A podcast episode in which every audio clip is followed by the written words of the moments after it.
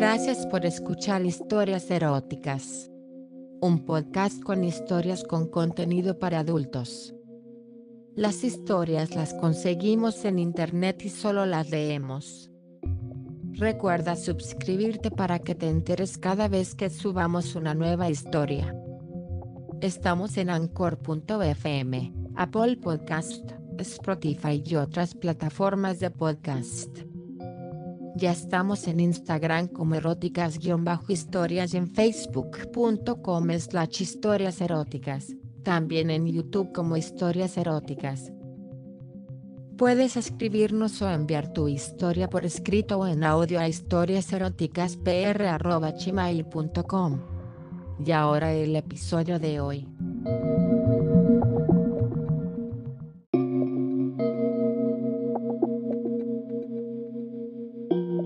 Extrañaba el no encontrar una explicación aparentemente lógica, como para comprender qué hacía yo, aquel día, en aquel pueblo y en aquel hotel. Durante todo el viaje, estuve dándole vueltas a la cabeza y no encontré explicación que aplacara mis dudas acerca de eso. Lo cierto es que iba allí porque mi novia me lo pidió encarecidamente, ella debía hacer unas gestiones allí y yo la debía de acompañar. Aunque mi relación con ella se estaba yendo al garete, yo seguía enamorado de ella desde el primer día. Llegamos al hotel. Aparcamos el coche y me quedé mirando la tremenda fachada que tenía. Sus tremendos ventanales con esas cortinas rojas dejaban entrever el restaurante donde era de suponer que estaban desayunando todos los huéspedes que se encontraban allí aquel día. Con unos gestos y un aire de tremenda decisión mi novia me dijo, vamos cariño. Mi novia era guapa y atractiva.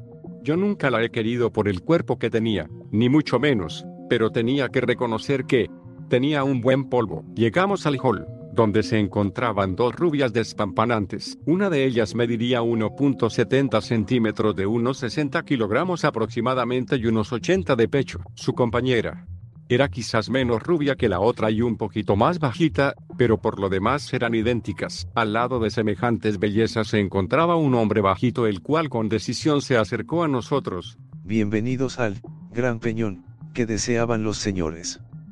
Mi novia, callada, dejó que yo hablara. Lo que no me gustaba de mi novia era que alardeaba mucho de esto y de aquello. Y luego era súper tímida para decir las cosas. Ojalá hubiera sido más sincera conmigo pues esa era una de las razones por las cuales nuestra relación se estaba yendo a la mierda. En aquel momento yo tomé el control que ella inició cuando entramos en aquel hotel y respondí al hombre. Hola, buenos días. Sí. Teníamos una habitación reservada a nombre de Eduardo Sainz. Después de toda la burocracia nos dirigimos a nuestra habitación. Para mí que nunca había ido de hotel, todo aquello me parecía como estar en un sueño. Aquí es. Me dijo señalando la puerta de la habitación número 1331. Entramos y lo primero que hice es tirarme a la cama. Joder, qué duras estaban las putas camas y no solo eso sino que se deslizó por el suelo recién fregado de un lado al otro de la habitación hasta casi chocar con la cristalera que daba al balcón. De cuidado, cariño. Me dijo ella. La miré y la vi quitarse el jersey que llevaba dejando al aire un maillot que llevaba. Posteriormente se quitó los pantalones y me miró descubriendo que yo, como casi siempre cuando me hacía alguno que otro striptease, la estaba mirando con la boca abierta y ojos lujuriosos. No seas cochino, anda me dijo sonriendo maliciosamente. ¿Quieres que nos duchemos? Fue lo que posteriormente me dijo mientras despojándose del maillot cruzaba la puerta de nuestro baño. Sonó mi móvil, era mi madre. Vaya momento. Empezaba a oír correr el agua del baño y me estaba muriendo de ganas por entrar allí con ella. Cariño, no vienes. ¿El agua está ideal? ¿Qué voz tenía mi novia? No la estaba viendo aún y con solo su voz ya me la estaba poniendo dura. Mamá tengo que colgar. Luego te llamo. Adiós. Dejé el móvil donde estaba y me dirigí al baño. Abrí la puerta. El vapor lo estaba alcanzando todo. Ella ya estaba en la bañera y con mucha espuma. Había sabido cómo hacer para que la espuma la cubriera cada centímetro de su cuerpo, tan solo su cara y su pelo. Quedaban a las afueras de tan seis sensual paisaje. Te desnudas. Me dijo mirándome como si fuera la primera vez que me viera. Yo empecé a deshacerme de mi ropa como pude. El vapor estaba haciendo desaparecer poco a poco el baño, y casi casi yo empezaba a no ver nada. El agua debía estar muy caliente, pero parecía que a ella aquello le gustaba. pues desde que entré en aquel paraíso, no hacía más que jadear entrecortadamente. Al fin me despojé de mi última pieza, que eran los calzoncillos.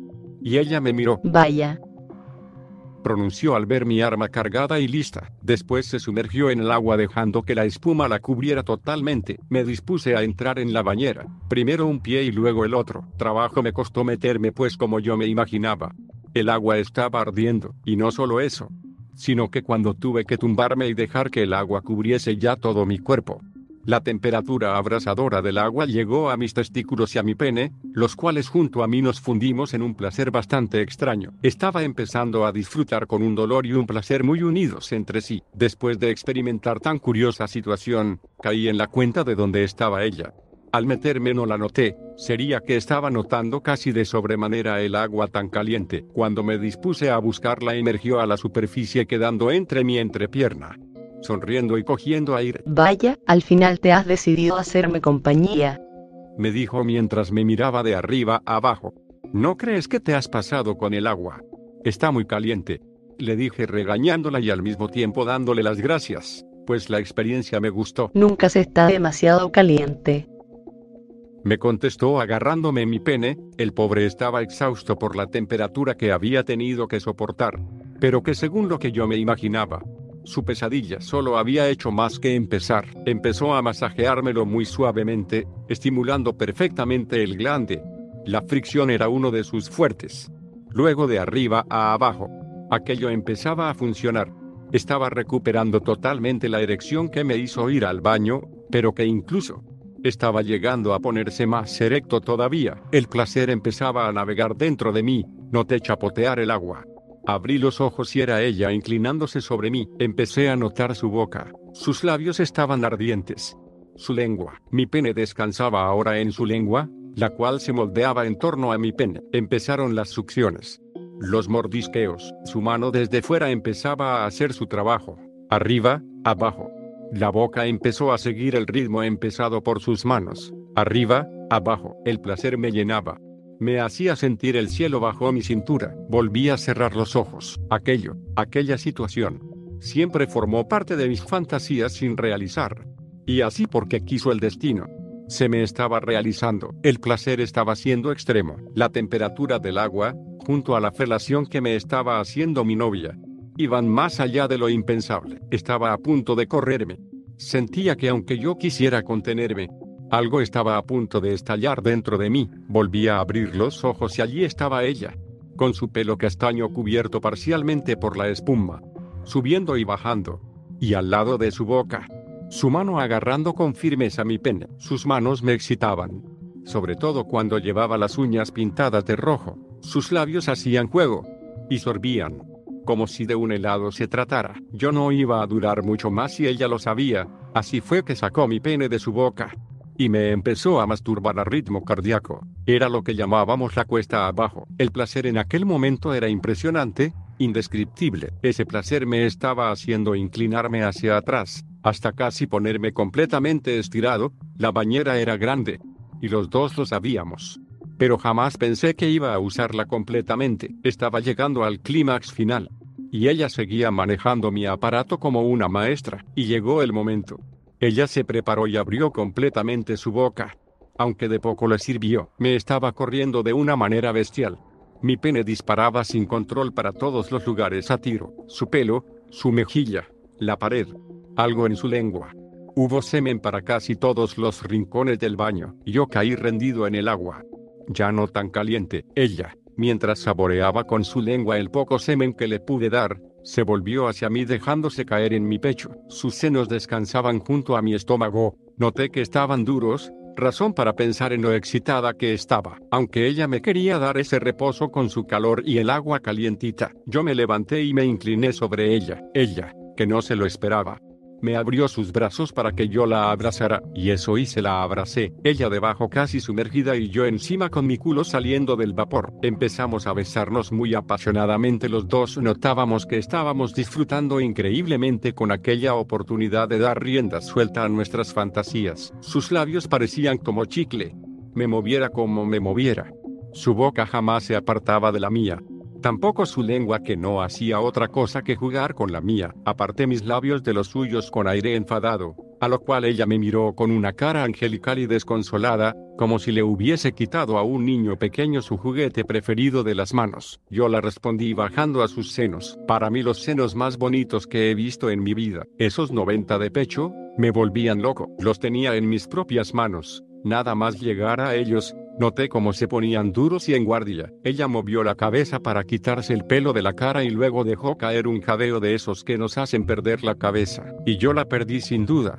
Empecé a besar aquellas preciosidades. Primero uno, luego el otro. Cambiaba mi cara de postura para que mis manos también se beneficiaran de ellas. En una mi boca, y en otra mi mano. Empecé a retorcer suavemente con mis dedos uno de sus pezones mientras con mi boca mordisqueaba el otro. Ella empezó a sentir aquello. Los jadeos empezaron a ser más regulares, pero todos diferentes. Siempre he disfrutado con sus pechos, y en aquella ocasión no fui menos. Estuve con ellos unos 10 minutos. Llegaba un momento en que con solo rozar uno de sus pezones con mi nariz, le provocaba un placer inmenso, hasta tal punto, que como en otras ocasiones, se llegaba a correr un poco en las bragas, suerte que en aquella ocasión todo iba al agua, sin ella apenas darse cuenta.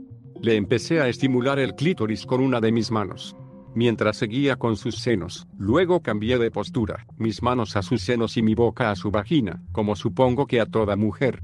Siempre le ha gustado que yo la besase en su vagina. Disfrutaba muchísimo y esa ocasión iba a ser diferente. No debíamos desperdiciarla. A mí me encanta prácticamente hacerla de todo en lo que a sexo se refiere, menos el sado y ahora la tenía en mis manos y la iba a hacer disfrutar. Empecé a deslizar mi lengua desde donde empezaba su redondeado culito, hasta donde culminaba su clítoris, poco a poco. Le iba abriendo sus labios, que aunque antes con mis manos estaban abiertos, ahora estaban cerrados. Mi lengua se paseaba de arriba a abajo, sus labios empezaban a crecer, y a deslizarse cada uno hacia un lado. Mi lengua seguía con su función, lamiendo arriba, abajo y de lado a lado. Notaba que cuando mi lengua llegaba a sus piernas, ella gozaba diferente, así que lo hice varias veces. Ella seguía jadeando mientras mi lengua se trabajaba el acceso al interior de la vagina. Poco a poco sus labios se separaban y mi lengua poco a poco se introducía en su interior. Empezaba a saborear los flujos secretos de mi dama y a colisionar sensualmente con su clítoris, con los labios completamente abiertos. Empecé a introducir mi lengua en su vagina todo lo que podía.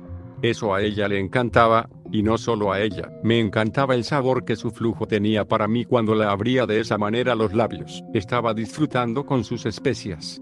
Cuando me decidí a atacar el clítoris, ella se volvería loca si lo hacía ya, y así lo hice.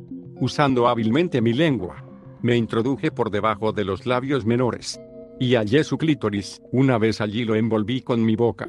Lo succioné, lo saboreé, lo mordisqueé y lo ataqué sin cuartel. Ella gozaba tremendamente. Ya no paraba de mover su culito, ni su cuerpo. En una palabra, el placer la hacía moverse. Y no la haría parar hasta que llegase al final. Su clítoris se empezaba a poner duro, tan duro que aunque apartara mi boca de él un instante, los labios que lo cubrían ya no eran capaz de hacerlo. Estaba totalmente desbocado. Así que lo ataqué de nuevo. Le pasaba la lengua de arriba a abajo y cada vez estaba más duro. Algo curioso empezó a sonar bajo el agua, desde que practicó el sexo con mi novia.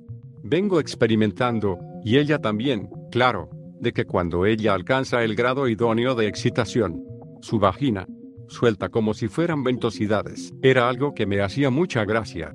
Y también algo que me excitaba muchísimo. Porque, cuando le pasaba, esas ventosidades iban acompañadas de unas corridas grandísimas, mi novia jamás tendría problemas de lubricación. Esas burbujas que salían del agua procedían de su vagina. Sin duda había llegado el momento. Le pasé mis manos por debajo de su culo y saqué todo su sexo del agua. ¡Qué paisaje! Su conejito chorreando de agua, su clítoris hinchadísimo, y su vagina totalmente abierta. A por ella, me dije, empecé metiéndola un dedo. Y de hecho debía estar muy excitada porque lo saqué lleno de flujo, me encanta su flujo. Me chupé el dedo. Y le metí dos. Y lo mismo. Me los chupé y le metí tres. Y empecé a moverlos. Ella se movía espasmosamente. No hacía más que decirme. Ay. Que me corro, que me corro. Si ella supiera que llevaba corriéndose desde que empezamos. Al fin me dijo, No aguanto más, métemela ya. Por favor, que no aguanto más. Yo no le hacía mucho caso, porque casi siempre la llevaba más allá de lo que pensaba que iba a aguantar. Y probé a meterle mis cuatro dedos, gemía hija de Abba. Hasta que, por sorpresa y casi sin darme cuenta, se levantó y salió de la bañera chorreando, se puso un albornoz y abandonó el baño.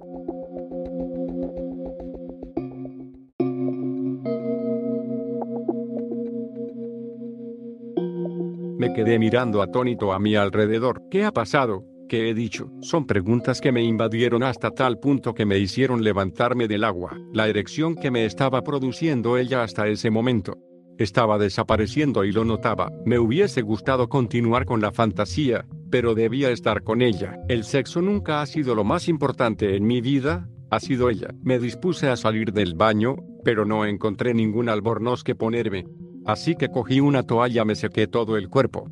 Y como pude, me la puse en la cintura. Luego quité el tapón de la bañera para vaciarla y salí del baño. Cariño, ¿te encuentras bien? He dicho algo que te haya molestado. Fue lo que primero pronuncié al salir del baño hasta que mis ojos captaron la panorámica del dormitorio. Allí estaba ella, flamante, secándose su pelo castaño y metida en ese albornoz que no se encontraba cerrado precisamente. Toda ella estaba tumbada en la cama boca arriba, y me miraba, con una de las miradas que más me gustaba de ella. Abría y cerraba los ojos como hacen los niños pequeños cuando imitan a Piolín, viendo la tele. Sus labios me mandaban besos, besos rojos y muy sensuales. Acababa de dejar la toalla y de sacar de su bolso el pintalabios. Allí mismo, ella tumbada en la cama, yo de pie, inmóvil, atónito, en la entrada del dormitorio. Empezó a remarcarse esos labios que pedían ser comidos, ser disfrutados, ser amados. Algo en mí estaba renaciendo de nuevo. Los temores de que algo la hubiese molestado cuando salió de esa manera del baño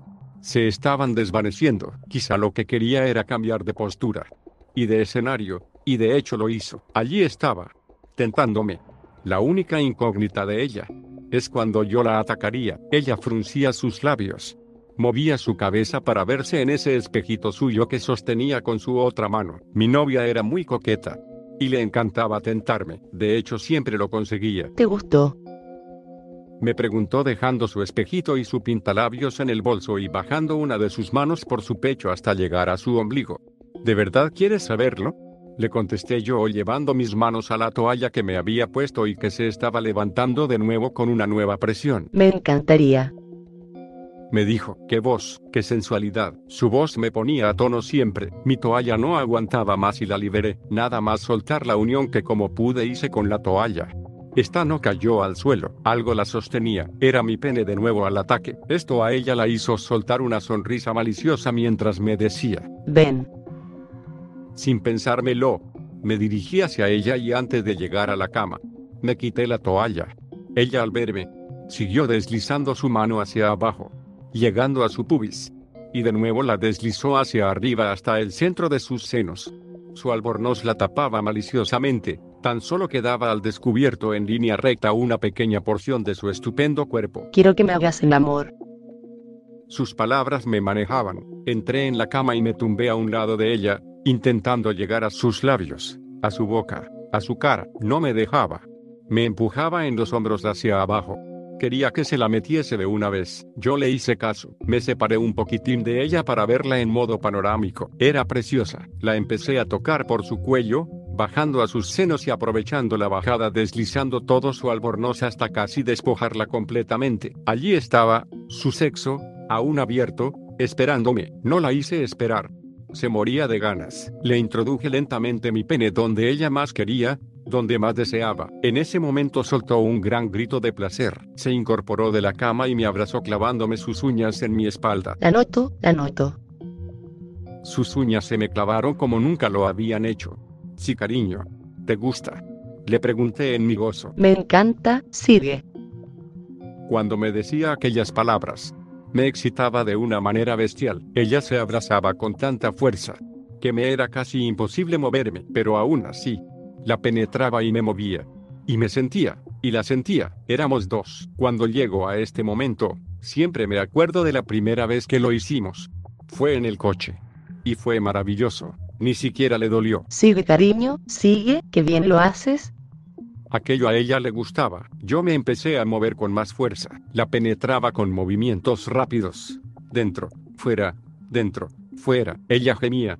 Yo también. Por fin, ella me soltó y se dejó caer en la cama, retorciéndose en su placer. Pasé mis manos por debajo de su culito y empecé a masajearlo. Eso a ella le encantaba, que le tocaran el culo mientras se le penetraba, era un placer sublime. Mi pene estaba duro, durísimo, y su vagina abierta. Notaba cómo empezaba a correr su flujo en mi polla. Siempre he disfrutado con sus fluidos íntimos, siempre, cuando empezaba a lubricarse. Siempre he sentido más, era como entrar más en contacto con ella, el placer la estaba invadiendo. Yo lo notaba, por sus jadeos, por sus movimientos, por mi pene encharcado de su flujo y por su clítoris fuera de sus labios menores, desde arriba. Yo veía su clítoris, como un garbanzo, mirando hacia arriba. Y muy sonrosado, el color lo decía todo respecto al estado de placer de su dueña, y en ese momento se lo estaba pasando en grande, y yo también. Pero siempre he tenido que hacer por mirar hacia otro lado. Pues si me excito demasiado. Acabamos muy pronto y casi no disfrutamos nada. Ella, sin embargo, todo lo aprovechaba. Empezó a tocarse las tetas. Yo no podía dejar de mirar cómo se tocaba. Desde muy niño me encantaba mirar los senos, donde fuera, en revistas, en películas o incluso espiando. Y cuando ella se los tocaba, Dios, qué imagen, qué excitación. Debo mirar hacia otro sitio o me correré demasiado pronto, pero era inútil. Aquella visión me cegaba. Ella se tocaba las tetas al mismo tiempo que se tocaba el clítoris. Notaba sus uñas cerca de mi ombligo, y eso me excitaba aún más. Se retorcía los pezones, al mismo tiempo que abría y cerraba su boca. No sé ella. Pero yo estaba llegando demasiado deprisa al clímax. Ella empezó a moverse más deprisa aún, gimiendo como un niño y levantando su pubis para que la penetrara más a fondo aún, yo me armé de valor y sosteniendo aún su tierno culito con mis manos, la penetré con más fuerza y más vigor. Sí, así. La penetraba con furia, golpeando mi ser contra el suyo. Sonaba como cachetes, cuando mi sexo chocaba con su pubis. Joder, me voy a correr, pronuncié yo con remordimiento. No, todavía no. No te corras me dijo ella sacando su coño de mi polla y cambiando de postura. Házmelo por detrás. Ella sabía que por detrás duraba más y a ella la postura también le gustaba. Yo me contuve como pude, pues me quedé a las puertas de una gran corrida. Me incorporé para que ella se acomodara a su gusto y así lo hizo. Se inclinó hacia adelante, presentando ante mí su lindo y redondeado culito. Su culo era perfecto, blanquito, suavecito y tierno. Me encantaba. Cogí mi pene, ya algo más calmado y me dispuse a penetrarla cuando ella me lo cogió y lo introdujo ella misma. Qué placer, sus manos eran tiernas pero su conejito, más aún. Empecé a embestirla muy suavemente, agarrando su cintura y atraerla hacia mí. Dentro, fuera, dentro, fuera. Mis movimientos cada vez eran más rápidos y los de ella también. No era una mujer pasiva, ni activa en la cama, eran las dos cosas. Controlaba sus movimientos igual que yo controlaba los míos. Y de hecho ella estaba llegando al clímax. Sus movimientos se estaban convirtiendo en algo agresivos. Sí, sí, sí, ah, ah. Más que hablar, dejaba escapar las palabras. En una de las embestidas, noté algo, algo húmedo, algo cálido, algo burbujeante. Mi novia había llegado al orgasmo y se estaba corriendo de lo lindo. Aún así seguía moviéndose. Ah, sigue, no te pares, no te pares.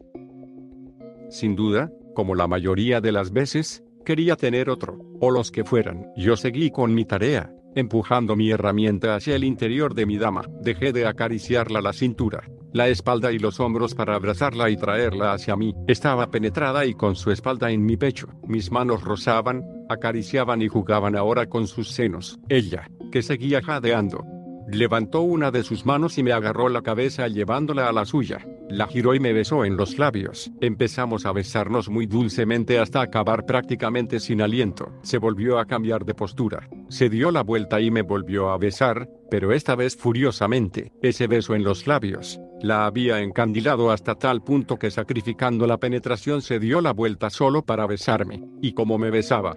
Con qué ansias, con qué deseo, la abracé de nuevo y nos tumbamos en la cama. La penetré por última vez. Y allí lo culminamos, en aquella postura, De aquella manera, aquella mañana y en aquel hotel, una vez llegado el momento, Saqué mi pene de ella y me puse medio sentado, la tomé por su cintura y allí la dejé mi regazo. Ella disfrutaba mucho agarrando sus pechos para que los dos recibieran algo de semen, también su cuello, su tripita y sus labios. Recibieron la mezcla de nuestro amor. Cuando ya no hubo más, ella se incorporó y se metió mi pene en su boca, lo mismo que le encantaba rebañar los platos después de comer, lo mismo hacía conmigo, no le gustaba que se quedara semen en mí, lo quería todo para ella, chupó, lamió y succionó hasta mi última gota. Luego, después de jugar un poco con mi pene flácido, se dejó caer en la cama y yo me dejé caer también a su lado. Fue maravilloso para mí, lo mismo me dijo ella. Y así, en aquella postura. Desnudos, abrazados y con mi rostro en su pecho. Nos dormimos. Era la primera vez que después de hacerlo, podíamos dormirnos. Cada uno de nosotros vivíamos con nuestros padres y no era cuestión de quedarnos pegados en la cama, pero en aquella ocasión y sin proponérnoslo, nos dejamos llevar por nuestro éxtasis, nuestra calma y nuestro bienestar, y caímos rendidos en un plácido sueño. Me desperté. Aún no podía enfocar, tenía los ojos pegados y sentía que me faltaba algo. Era ella. ¿Dónde estaba? Siempre me quise despertar a su lado. ¿Qué hora era? ¿Anabel? Pregunté a la oscuridad que reinaba en la habitación. La puerta del baño se escuchó. Era ella. Estoy aquí, calla, tranquilo, sigue acostado. Me dijo ella muy dulcemente. Luego apagó la luz del baño y vino de nuevo a la cama. Una alegría recorrió mi cuerpo, seguía desnuda. Bien, pronto estaría de nuevo en la cama. Ven, le dije yo descubriendo las sábanas y haciéndole sitio en nuestro nido de amor. ¿Pero qué dices? Son las tres y media, llegaré tarde. Me contestó ella sentándose en un lado de la cama. Era verdad, tenía que atender sus compromisos. Si yo ya no me acordaba, vaya mierda. Sabía que a partir de ese momento me tocaba estar solo en aquel hotel. Ella me miró y me notó rápido mi estado de ánimo. Hey, cariño, no te preocupes, pronto volveré. Me dijo terminando de ponerse unas braguitas transparente de color blanco y cogiendo un sujetador que la hacía juego. Sabía que, si sus gestiones de aquel día salían bien, tarde o temprano decidiría si es más importante sus negocios o nuestro amor. Después de colocarse bien sus senos en el sujetador, se dispuso a terminar de vestirse. Yo me volví a recostar en la cama pensando en lo que sucedería después de que ella saliese del hotel. ¿Me dejas algún número de contacto? Le pregunté casi a voces. Pues ella ya se encontraba en el baño maquillándose. Cuando llegue yo te llamaré. Me contestó como pudo pues por su voz. Yo la noté que se estaba pintando los labios. Cuando hubo acabado volvió a la habitación y notó mi desilusión. Vamos, no te pongas así, sabes que te quiero, yo te llamaré y volveré pronto, vale. Venga cariño, me das un beso. Sí. A ver, ay. Qué chico tan guapo. La besé, como si fuera la última vez que la besara en mi vida. Luego se despidió de mí y cerró la puerta. El eco de la puerta se escuchó bastantes segundos después hasta que la habitación entera se sumergió en un paisaje de silencio total. Me había quedado solo. Siempre supuse que me quedaría solo, pero aquella vez lo sentí más cerca que nunca. De lejos se escuchaba alguna que otra conversación, alguna que otra tele y alguna que otra música. Pero yo estaba decaído y lo que más escuchaba en aquel momento era el tremendo silencio de mi habitación mezclado con el sonido de mi corazón. Dios mío, no podía quedarme allí sin hacer nada sabiendo que mi novia me dejaría, pero también pensé, el amor es cosa de dos, si ella me quiere, luchará por mí, supongo. Dios, estaba hecho un lío, no hacía ni cinco minutos que se había marchado y ya le echaba de menos. Cuando, toc, toc, toc, alguien llamaba a la puerta de mi habitación, pero ¿quién podía ser? Tal vez ella. Que se haya olvidado de algo, o quién si no. Al fin pregunté. Sí, ¿quién es?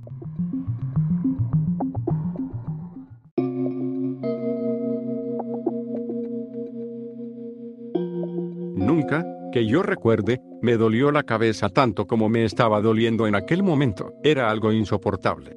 Estaba como en una especie de alucinación pues no me acordaba de nada más. Solo de que me dolía la cabeza. Miré a mi alrededor y casi me parecía un lugar idóneo para mí, teniendo en cuenta mi estado, pero pensándolo mejor y saliendo un poco de mi paranoia mental. Empecé a despejarme del todo y a ver exactamente lo que tenía a mi alrededor. Estaba metido en la bañera, estaba desnudo y me sangraba la frente. Me toqué en la herida. ¡Ay, joder! Me dolía mucho. ¿Qué demonios estaba pasando? Lo último que recuerdo es que abrí la puerta. A partir de ahí, no recuerdo nada más. Intenté levantarme como pude de la bañera y me puse el albornoz que se puso ella horas antes. Cuando me dispuse a salir del baño tuve un mal presentimiento, como si algo no encajara. Al fin me armé de valor y salí del baño. Me quedé atónito mirando el paisaje de la habitación. Estaba completamente vacía, no quedaba nada, ni televisión, ni cama, ni mesitas de noche, ni cortinas, ni teléfono. Dios mío, pronuncié yo ante tal horror. Ni siquiera estaban mis maletas. Nada. La habitación se encontraba completamente vacía. Me miré a mí mismo y me dije,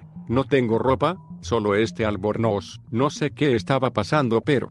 Algo no iba bien. Tarde o temprano debía salir de la habitación, por lo menos para decir lo que había pasado. Aunque, Pensaba en cómo decirlo y llegaba a la conclusión de que nadie me creería, como decir a los de recepción de que la habitación al completo había volado. No me creerían pero, para mí es muy importante ir siempre con la verdad por delante, así que sin pensármelo más, me dispuse a salir de mi habitación y dirigirme a recepción. Ojalá pudiera llamarles por teléfono, pues me da corte pasearme por los pasillos del hotel con un simple albornoz pero tampoco había teléfono. Pensé en que habría sido víctima de un robo. Pero, ¿qué ladrón se llevaría la habitación al completo? No lo entiendo. Al fin salí de la habitación. Mis ojos se encendieron de nuevo. Parte del pasillo estaba levantado. No tenía moqueta, ni rodapiés, ni nada de nada. ¿Qué cojones estaba pasando allí? ¿Había pasado un tornado o qué? El que estuviera mi habitación así era una cosa pero estaba comprobando de que los pasillos del hotel estaban igual. Las puertas de las demás habitaciones se encontraban abiertas así que pensé, ¿qué más me puede pasar? Sin más me dirigí hacia una de ellas y aunque estaba abierta. Llamé primero, hola. ¿Hay alguien? Al mismo tiempo que preguntaba. Empujaba la puerta. Dios mío, estaba idéntica a la mía. La única diferencia era que en el baño tampoco tenían bañera y yo sí. Salí corriendo de donde me encontraba y entré sin llamar en otra de ellas. Estaba igual.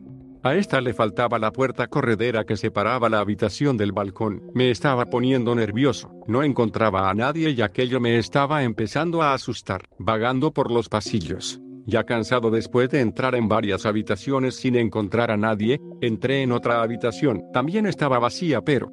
Un momento, tenía cama y algo sobresalía de ella. Me acerqué silenciosamente y levanté un poco la sábana. Dios mío. No me lo puedo creer. Una chica de unos 20-22 años, morena y con un camisoncito blanco transparente dormía plácidamente en la cama. En esto que la chica se despertó. Ah. Su enorme grito me hizo retroceder y al tropezarme yo mismo con mis pasos, caí al suelo. ¿Quién demonios eres tú? ¿Qué haces en mi habitación? Me preguntó ella mientras se cubría con la sábana su cuerpo tan solo ocultado parcialmente por su camisón. Yo, verás, puedo explicártelo todo. Intenté expresarme al mismo tiempo que me levantaba del suelo. ¿Qué haces con ese albornoz puesto? Dios mío, me ibas a violar. ¿Qué clase de hombre es usted? ¿Un maníaco sexual? ¿Un depravado? ¿Un degenerado? Me atacó a preguntas. No, nada de eso de verdad. Yo soy su vecino. Bueno, no, esto es un hotel. Soy otro inquilino del hotel. Me llamo Eduardo. Eduardo Sainz. Encantado. Yo, verás.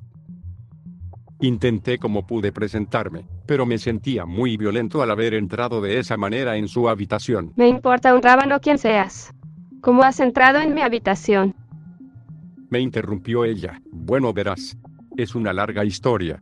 Y es algo complicada. Ni siquiera yo la entiendo. No sabía cómo explicarle mi situación. Espere, no se mueva de ahí. Me dijo ella al mismo tiempo que buscaba algo próximo a ella, pero que al parecer no encontraba. Al fin me preguntó violentamente. ¿Dónde está mi ropa? ¿Dónde ha escondido mi ropa? Se me hizo un nudo en la garganta. Parecía que ella estaba en la misma situación que yo. Pero ¿cómo iba yo a explicárselo? No me creería. Bueno, verás. A mí también me han quitado la ropa, mire. Tan solo me han dejado este albornoz. Hice intención de sentarme en una orilla de su cama y con un gesto de mi mano intenté tranquilizarla. Mire, estoy metido en un lío, bueno, creo que lo estamos los dos. No le voy a hacer nada. Estaba asustado y por eso entré de esa forma en su habitación y bueno, me alegro haber encontrado a alguien. Creí que me había quedado solo en este hotel. Continué, durante casi una hora, comentándole todo lo que me había ocurrido en las últimas horas en aquel, ahora extraño, hotel y ella también hizo lo propio comentándome lo sucedido durante sus últimas horas. Su caso era parecido al mío. Su novio la había dejado y ella decidió evadirse de los problemas marchándose a este pueblo, donde le recomendaron este hotel. A mí también me lo recomendaron, pero, ¿por qué? Después de tranquilizarnos, los dos, decidimos salir de su habitación e investigar por nuestra cuenta, por si quedaba alguien más en la misma situación que nosotros. Y por aquellos pasillos de aquel hotel vagamos los dos, ella en camisón y yo en albornoz. No caí antes en la cuenta, pero ella iba como si no llevara nada, pues aquel camisón era de lo más transparente y se le pronunciaba todo. Además era una mujer bastante bonita, con unos labios la mar de carnosos, unos senos perfectos, y una cintura de lo más atractiva, por no hablar de sus piernas, que aunque ella era bajita como yo, eran deliciosas y que culo. En fin que me vi, en el deber de preguntarle que si quería que nos cambiáramos de ropa. No te importa, de verdad. Me preguntó tímidamente, no en serio, Venga, la hice meterse en una de las habitaciones vacías y con la puerta medio abierta nos intercambiamos la vestimenta. Aunque ahora era yo el que iba en pelotas, lo importante es que ella iba, dentro de lo que cabe, abrigada. Seguimos buscando y nada. Estaba todo desierto. Algo curioso, en el lugar de los ascensores. Estaba el hueco, como si también los hubiesen quitado. ¿Y si hemos viajado al pasado? Preguntó ella. ¿Qué? Pregunté yo como si quisiera que me lo repitiera. Sí, y si nos metimos los dos en un agujero negro y nos ha llevado al pasado. Volvió a decir ella, no me jodas, espeté yo. Míralo por el lado bueno, no tendremos que pagar nuestra estancia en esta mierda de hotel. Siguió ella. Yo la miré y ambos nos reímos nerviosamente. Oye, ¿sabes? Aún no me has dicho tu nombre. Ella me miró y como intentando hacer nuestra presentación otra vez me dijo, Perdóname, empezamos de nuevo. Yo le dije que vale. Y empezó. Me llamo Sandra y tú. Yo me eché a reír. Y durante un rato estuvimos así, riéndonos de la situación. ¿Qué vamos a hacer? Dije al fin mirando hacia donde estaba ella. Vamos a seguir buscando, tengo hambre. Me contestó ella levantándome del suelo con una de sus manos. Buscamos y buscamos por todo el hotel y nada, ni rastro. Supuse que aunque Sandra tuviera hambre y encontráramos la cocina, no habría comida, ni muebles, ni comedor, ni nada. Efectivamente, llegamos a donde horas antes estaba el restaurante del hotel, y no había nada. Lo mismo, el restaurante estaba completamente desvalijado. Intentamos llegar a la cocina y lo que yo había pensado, nada. En aquel hotel de mierda, no había nadie más que nosotros dos. Oye. Me paró ella con la mirada. ¿Tú has visto la salida del hotel? Me preguntó como si se le hubiese ocurrido algo. ¿Qué quieres decir? Le pregunté. Ven. Me dijo cogiéndome el brazo y echando a correr. Llegamos a la recepción. ¿Ves? Nadie. Me dijo. Luego me invitó a darme la vuelta y mirar hacia el exterior. ¿Y la puerta de salida dónde está? Me dijo ella expectante. Tenía razón. La puerta de entrada al hotel, la que yo usé para entrar junto con mi novia horas antes, no estaba. No está. exclamé yo atónito. ¿Ves? Me dijo ella nerviosa. Y añadió. Eduardo, aquí está pasando algo muy raro, cuate, aquí hay tomate, ya lo verás, si no al tiempo. La miré con preocupación. Tal vez tenga razón. El tejado, vayamos al tejado. Dijimos los dos a la vez, nada. Allí estábamos en la puerta que llevaba al tejado. Estaba cerrada. Bastante bien cerrada. Los balcones. Fuimos por cada habitación intentando salir a los balcones. Nada. Aunque parezca increíble, ninguna habitación tenía salida a los balcones. No tenían ni puertas correderas. Fuera como fuere. Si se trataba de que nosotros no nos moviéramos de aquel hotel, lo estaban consiguiendo. Un momento. Le dije sujetándola pues se iba de nuevo a mirar en otra habitación. Cuando todo esto pasó, yo me quedé encerrado en el baño. Y de mi habitación es lo único que ha quedado intacto. Bueno, también el albornoz y yo. Y tú. Estabas en el dormitorio. Así que, nos miramos y nos fuimos corriendo a su dormitorio. Entré yo primero por si alguien que no conocíamos. Estaba repartiendo galletas como la que me dieron a mí en la frente. No había nadie. Le dije a ella que pasara. Cogimos entre los dos las cortinas y Sandra, tienes un balcón precioso. Abrimos las correderas y salimos a la terraza. Era como estar en el cielo. El cielo era de un azul tirando a verdoso que cubría prácticamente todo el balcón. Era lo más bonito que yo había visto nunca y creo que ella también. Pues yo la miraba y la veía con la mirada enganchada en aquel cielo. Hasta que miré hacia abajo. Dios mío. Yo no podía apartar la mirada de lo que abajo nos esperaba. Con mi brazo y sin mirar nada más que hacia abajo.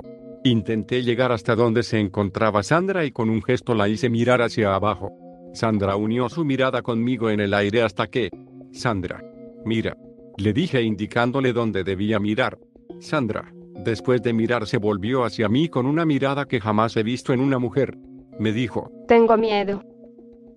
Después se abrazó a mí.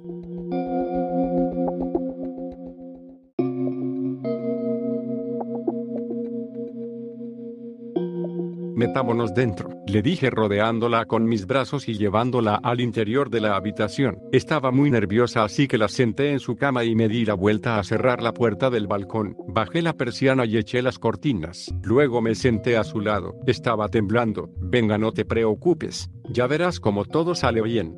Intenté tranquilizarla. Como pude, el horror que nos esperaba fuera era tremendo. Lo mismo que al salir vimos un cielo precioso. Al mirar abajo vimos el mismísimo infierno. Y nosotros en medio de tan contradictorio paisaje, ¿dónde estábamos realmente? Quizás estuviéramos viviendo una pesadilla. Eduardo, estoy asustada.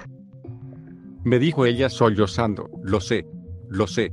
Tranquilízate, le dije mientras la abrazaba dulcemente. No dejaré que te pase nada, ¿me oyes? Volví a dirigirme a ella. Estamos muertos, estamos muertos me dijo ella nerviosamente mientras me abrazaba de un modo más fuerte. No, no lo estamos. Ya verás, confía en mí, te sacaré de esta, ¿me oyes? Ella me miró y me asintió con la cabeza. Escúchame, le dije, quiero que te quedes aquí. Y no dejes entrar a nadie. De acuerdo. Ella se volvió a poner algo nerviosa. ¿Dónde vas? Me preguntó agarrándome mis manos con las suyas. Tengo que encontrar la manera de sacarte de aquí. Le dije. Quédate aquí, no tardaré. Ella me sujetó más fuerte. No quiero que te vayas, no quiero quedarme sola. Me dijo besándome dulcemente en los labios, yo que no me lo esperaba. La miré a los ojos con perplejidad. Ella al verme me respondió de nuevo con otro beso, esta vez más largo. Fue el beso más cálido que me han dado en mi vida. Me infundió mucha sinceridad. Después, ella me abrazó y empezó a llorar. Yo aún atónito por su beso, la abracé y como pude intenté de nuevo tranquilizarla. Venga mujer.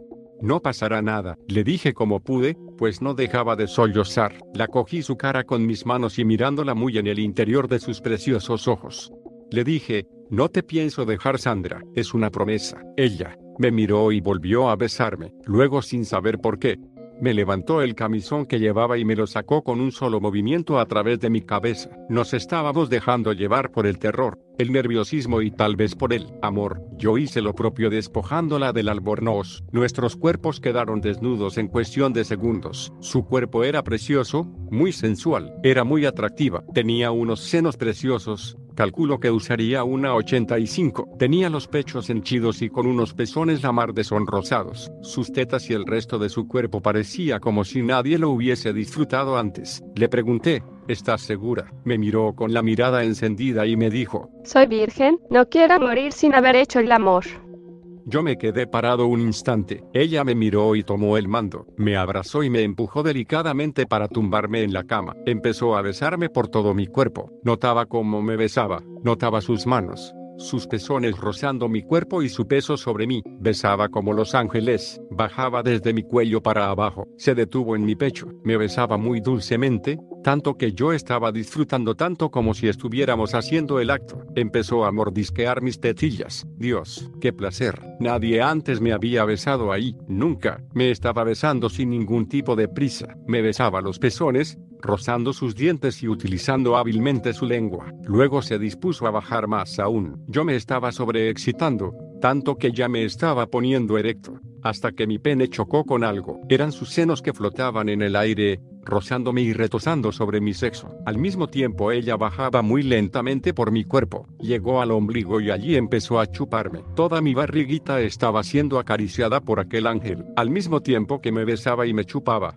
Sus manos eran unas verdaderas maestras acariciando. Me acariciaba tan suavemente que me sentía en la gloria. Pasaba sus manos por mi costado, por mi cintura, por mis brazos, por mi pecho y todo mientras me besaba. Era como si a sus 22 años quisiera dar salida a toda su represión sexual. Sus senos ya rozaban mis muslos y se acercaban a mis rodillas. Eso quería decir que pronto llegaría su cabeza a mi sexo. Pues si antes lo pensé antes pasó. Su lengua empezó a explorar los alrededores. Primero empezó a escrutar y abrirse paso entre mi vello, llegando al tronco de mi pene. Con una de sus manos, se apartó mi pene, que nada más rozarlo con su lengua, cayó sobre ella. Una vez apartado siguió su descenso llegando a mis testículos. Allí se detuvo, abrió la boca y allí se los metió. Al principio me molestó un poco. No me lo habían hecho nunca y siempre duele algo, pero después de que ella se los metiera en la boca sentí un placer.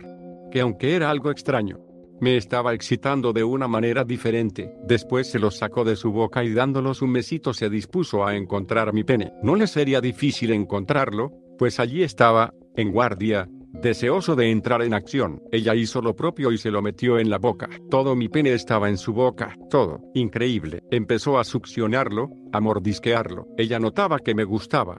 Así que empezó a mover su mano. Qué mano más deliciosa, qué suavidad haciendo sus movimientos. Ella empezó a moverse de un modo más animado, sin darse cuenta de que yo ya estaba a punto de estallar. La puse una mano en su hombro y la detuve con la mirada. Ella me miró aún teniendo mi pene en su boca. Me entendió y sacando su boca muy lentamente de mi pene, empezó a relamerse. Yo pensé que lo mismo me había corrido y no me había dado cuenta así que le pregunté y me contestó. No.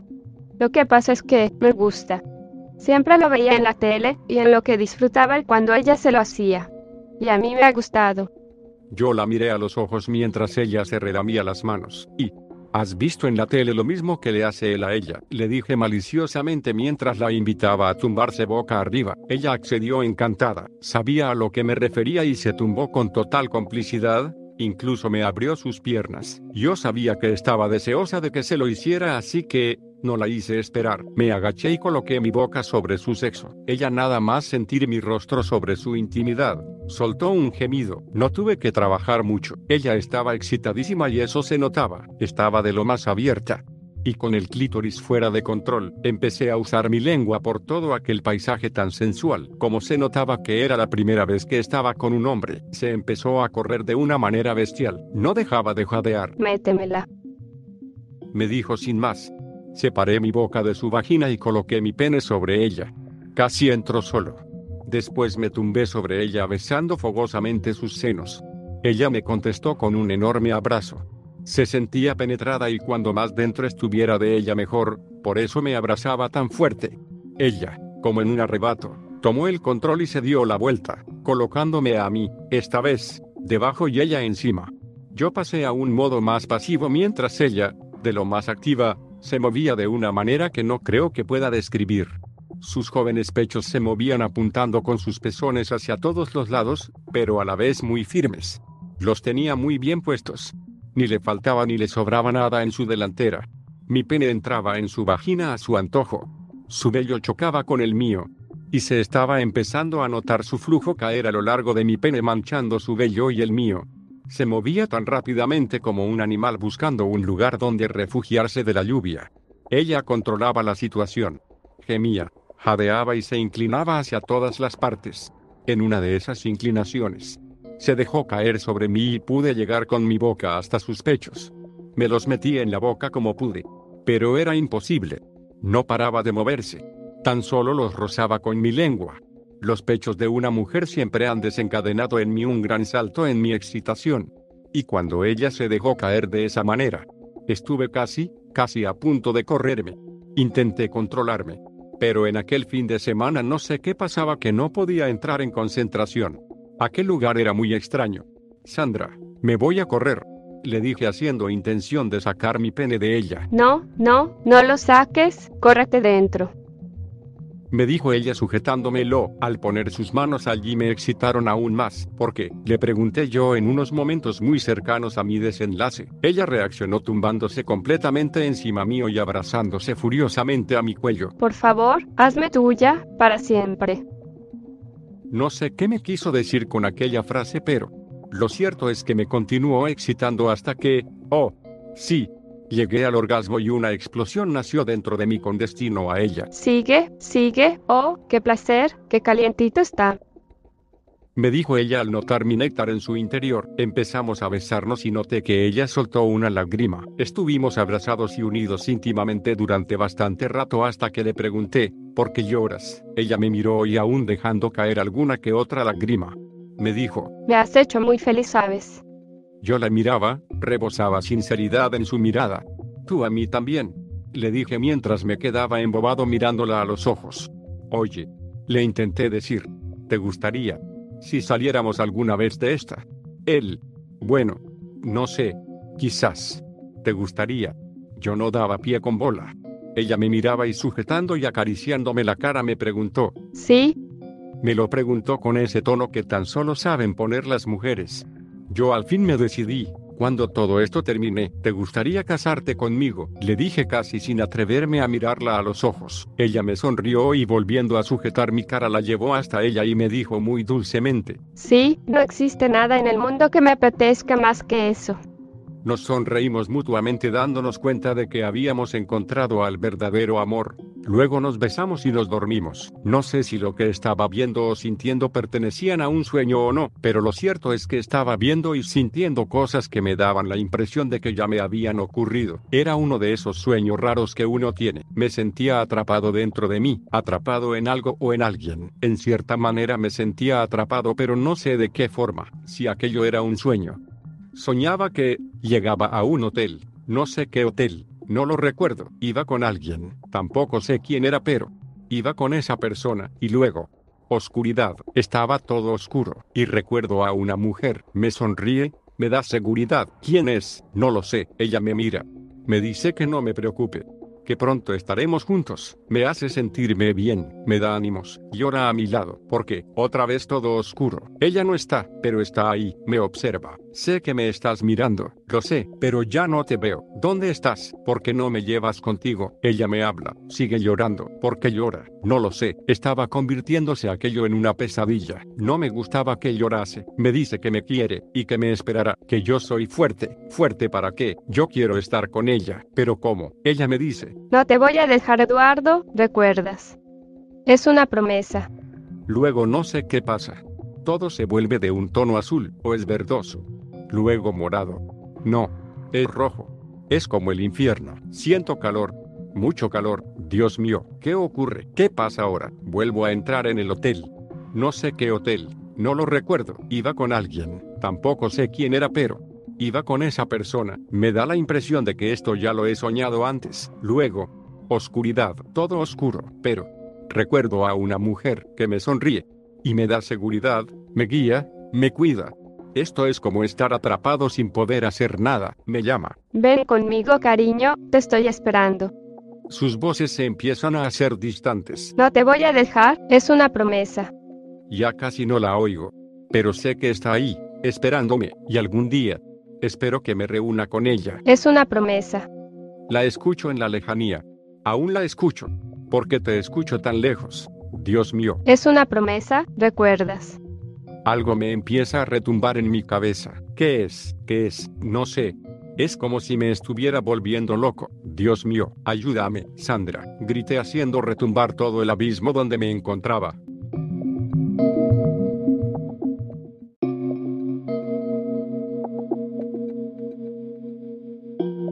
Vamos deprisa, dejen paso. Pasaban gritando los camilleros al pasar por el pasillo de urgencias. Era impresionante ver en acción a estos muchachos cuando empujaban una camilla. Pero para Amanda y Virginia esto era rutinario. Llevaban varios años de enfermeras y esto ya nos les llamaba la atención. Para un médico es muy importante estar motivado en su trabajo, y últimamente a estas dos enfermeras les estaba pasando el síndrome de los tres años. Ya no se las veía con el ánimo y la ilusión que tenían cuando empezaron su trabajo como enfermeras residentes. Estaban aburridas, se sentían monótonas. Sin embargo, para Amanda, esto había cambiado notablemente. El caso de unos pacientes ingresados en aquel hospital hace cinco meses atrás, la había devuelto la vitalidad y el amor por su trabajo. Cada día lo que más le apetecía era el levantarse, asearse, tomarse el desayuno y dirigirse al trabajo para ver cómo habían evolucionado sus pacientes favoritos en las últimas horas. ¿Qué tal están hoy? Preguntó Virginia a su amiga mientras llegaban a la cafetería del bar del hospital. Nada nuevo. Contestó Amanda con tono indiferente. Virginia la miró y notó en la mirada de su amiga un aire de tristeza. ¿Sabes lo que dicen? Que existen muchas posibilidades de salir del coma. Intentó darle ánimos. Sí lo sé. La cuestión es que pueden ser horas, días, meses, o incluso años, quizás, demasiados años dijo Amanda mientras se sentaba con su café en la mano en una de las mesas que quedaban libres. Su amiga la siguió y se sentó enfrente de ella dejando rápidamente el café en la mesa pues estaba bastante caliente. Sientes un cariño especial por ese caso. ¿Verdad? Dijo Virginia, mientras se chupaba sus pobres deditos quemados. Desde que entraron, no les he descuidado ni un instante. Pronunció su amiga. Virginia sabía que no le gustaba hablar del tema pero, Tenía curiosidad por saber más sobre el caso. Amanda, ¿qué les pasó? Le dijo mientras intentaba dar un sorbo a su café. ¿A ellos dos, te refieres? La preguntó Amanda con tono ignorante. Sí, ¿qué les pasó? ¿Algún accidente de coche? No sé. Le preguntó a la vez que le contestaba con más intriga todavía, Amanda dejando su café en la mesa y mirando a su alrededor para ver si podía hablar sin tapujos con su amiga. Empezó a contarle el caso que la tenía absorbida durante estos cinco últimos meses. Hace casi cinco meses, nos llegaron a urgencias, a eso de las 4 y 45 de la tarde, unas 35 personas heridas en un atentado a un hotel de la Costa Dorada.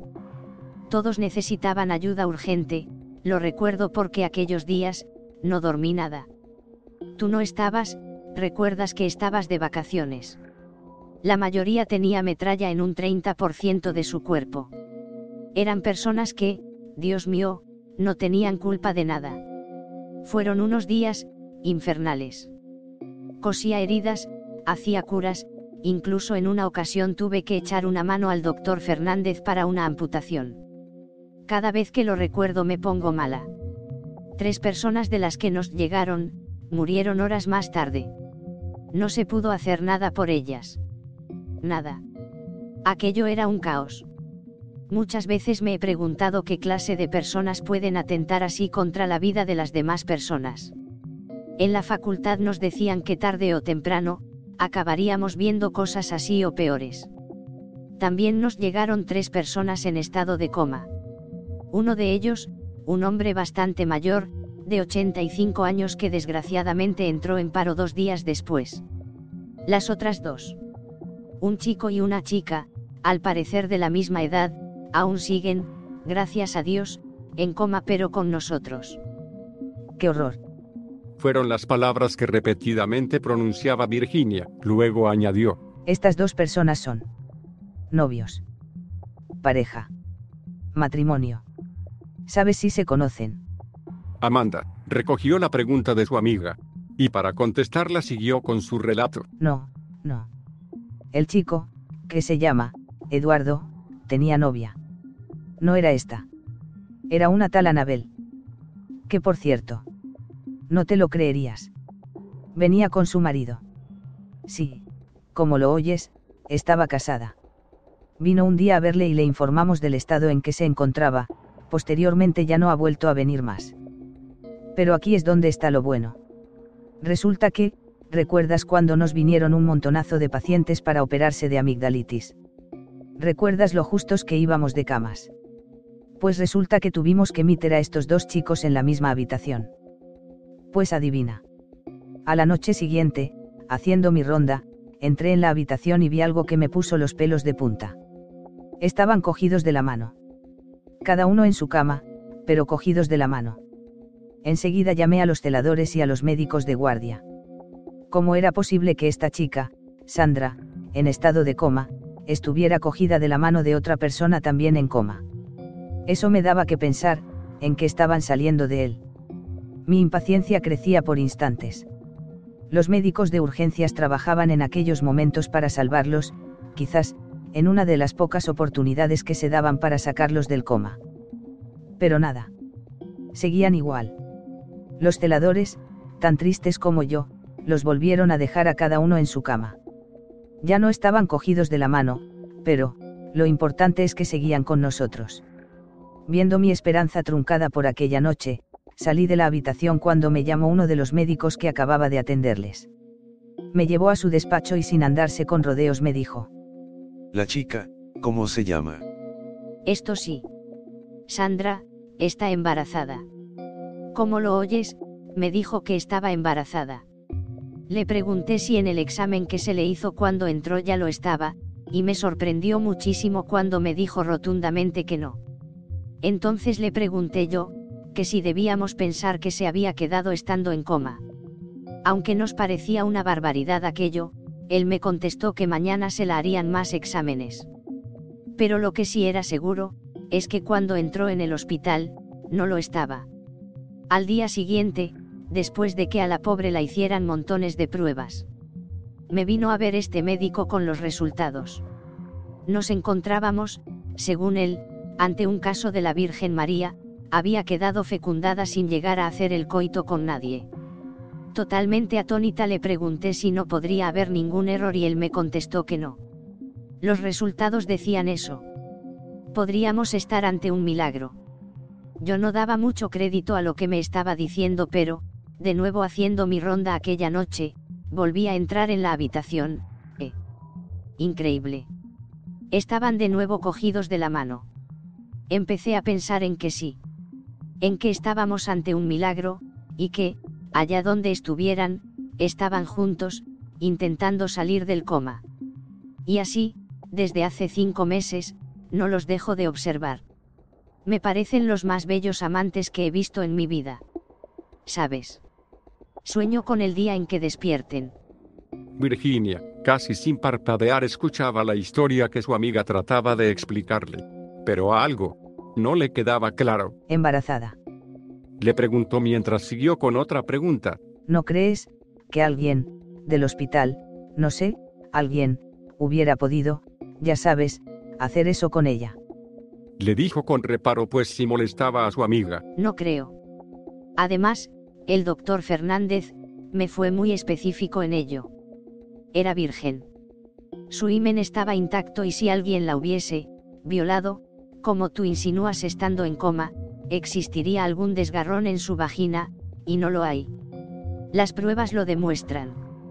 Sea como fuere. Está embarazada de casi cinco meses. El por qué, aún no lo sabemos. Le afirmó Amanda. ¿Crees que ese chico que está a su lado tiene algo que ver? Preguntó de nuevo Virginia con precaución. ¿Sabes? Yo creo que sí. Estamos ante un milagro, Virginia. Estamos ante un milagro. Despertarán. Ya lo verás. Contestó Amanda. Virginia notó bastante sentimiento en su amiga y cogiéndola sus manos con las suyas. Le dijo. Claro que sí, lo harán. Lo conseguirán. Después de esto, continuaron tomando el café y repasando su lista de tareas para ese día. Momentos después alguien entró en la cafetería nerviosa y velozmente. Amanda. Gritó al verla sentada en una de las mesas. Amanda, se asustó e intentó localizar a la persona que la había llamado. Por fin, le vio. Era uno de los celadores de planta, estaba en la entrada de la cafetería. Amanda. Volvió a gritarla mientras se dirigía hacia donde ella estaba sentada. ¿Qué ocurre, Miguel? Le dijo mientras se levantaba lentamente de su silla sin quitarle el ojo de encima. Ha despertado. Y se ha despertado. Le dijo con la respiración entrecortada por la carrera que se había pegado por todo el hospital buscándola. ¿Qué? ¿De verdad? Le preguntó Amanda no dando crédito a sus palabras. Se lo juro por Dios. Le contestó el celador firmemente. Luego prosiguió con la noticia. El doctor Fernández la quiere allá arriba con todo el expediente de esa chica. Sandra. Al parecer va a dar a luz.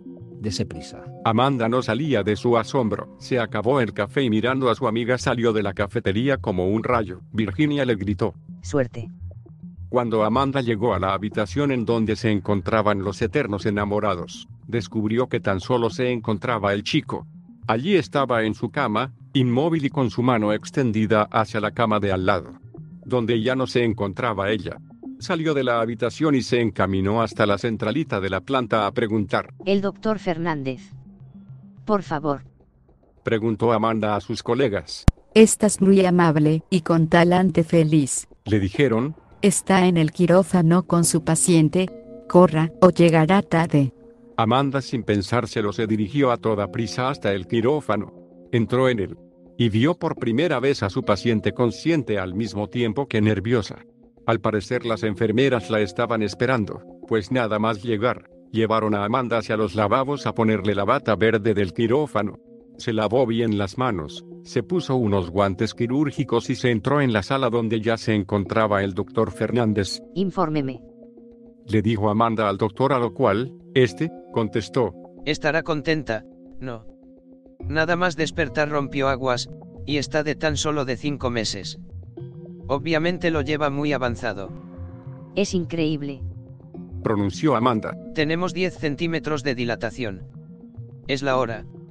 Amanda asintió y le cogió la mano a Sandra. Esta no paraba de nombrar a gritos a Eduardo. Tranquilízate Sandra, vamos, todo saldrá bien, de acuerdo. Relájate y no te preocupes. La tranquilizó Amanda. Sandra la miró y apretó su mano firmemente a la suya. Sandra guapa, no te preocupes. No va a pasar nada. Verás, tu hijo quiere salir, pero le tendrás que ayudar, de acuerdo. Le dijo mientras le acariciaba la frente el doctor Fernández. Sandra asintió e hizo las primeras fuerzas. Así, empuja, lo estás haciendo muy bien. La animaba el doctor. Dame otro paño limpio. Pidió Amanda a su compañera.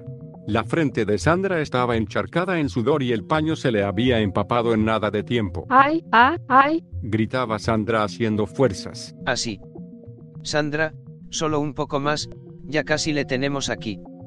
Le decía el doctor Fernández al otro lado de la sábana verde. No puedo, no puedo. Decía casi sin fuerzas la pobre Sandra. Vamos, sí que puedes, tu hijo lo necesita. Sandra, ¿me oyes? Tu hijo necesita que le ayudes a salir. Le decía a Amanda al oído. Se nos va. Gritó el enfermero a cargo de las máquinas que tomaban el pulso. Su ritmo cardíaco estaba descendiendo a ritmos agigantados. Sandra, ¿me oyes? Tu hijo necesita que le ayudes. Empuja con todas tus fuerzas. Vamos. Amanda insistió. El doctor Fernández ya divisaba la cabeza. Pero necesitaba que Sandra empujara. Doctor, la estamos perdiendo. Dijo de nuevo el enfermero. Tenemos que sacar al bebé. Gritó el doctor Fernández pidiendo con gestos el instrumental para hacer una cesárea. No. Gritó Amanda. La matarás. Espere, déjeme intentar hablar con ella.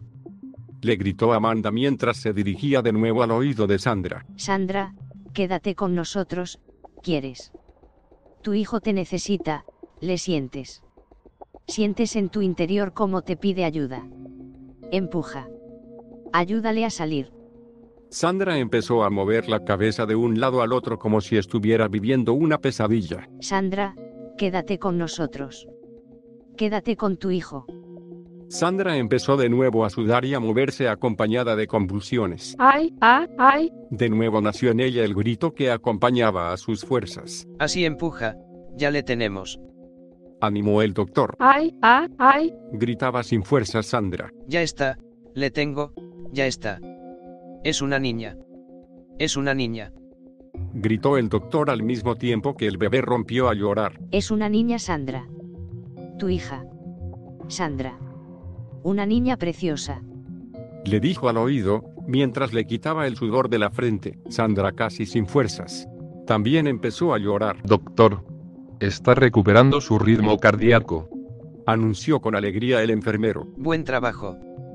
Todos han hecho un buen trabajo.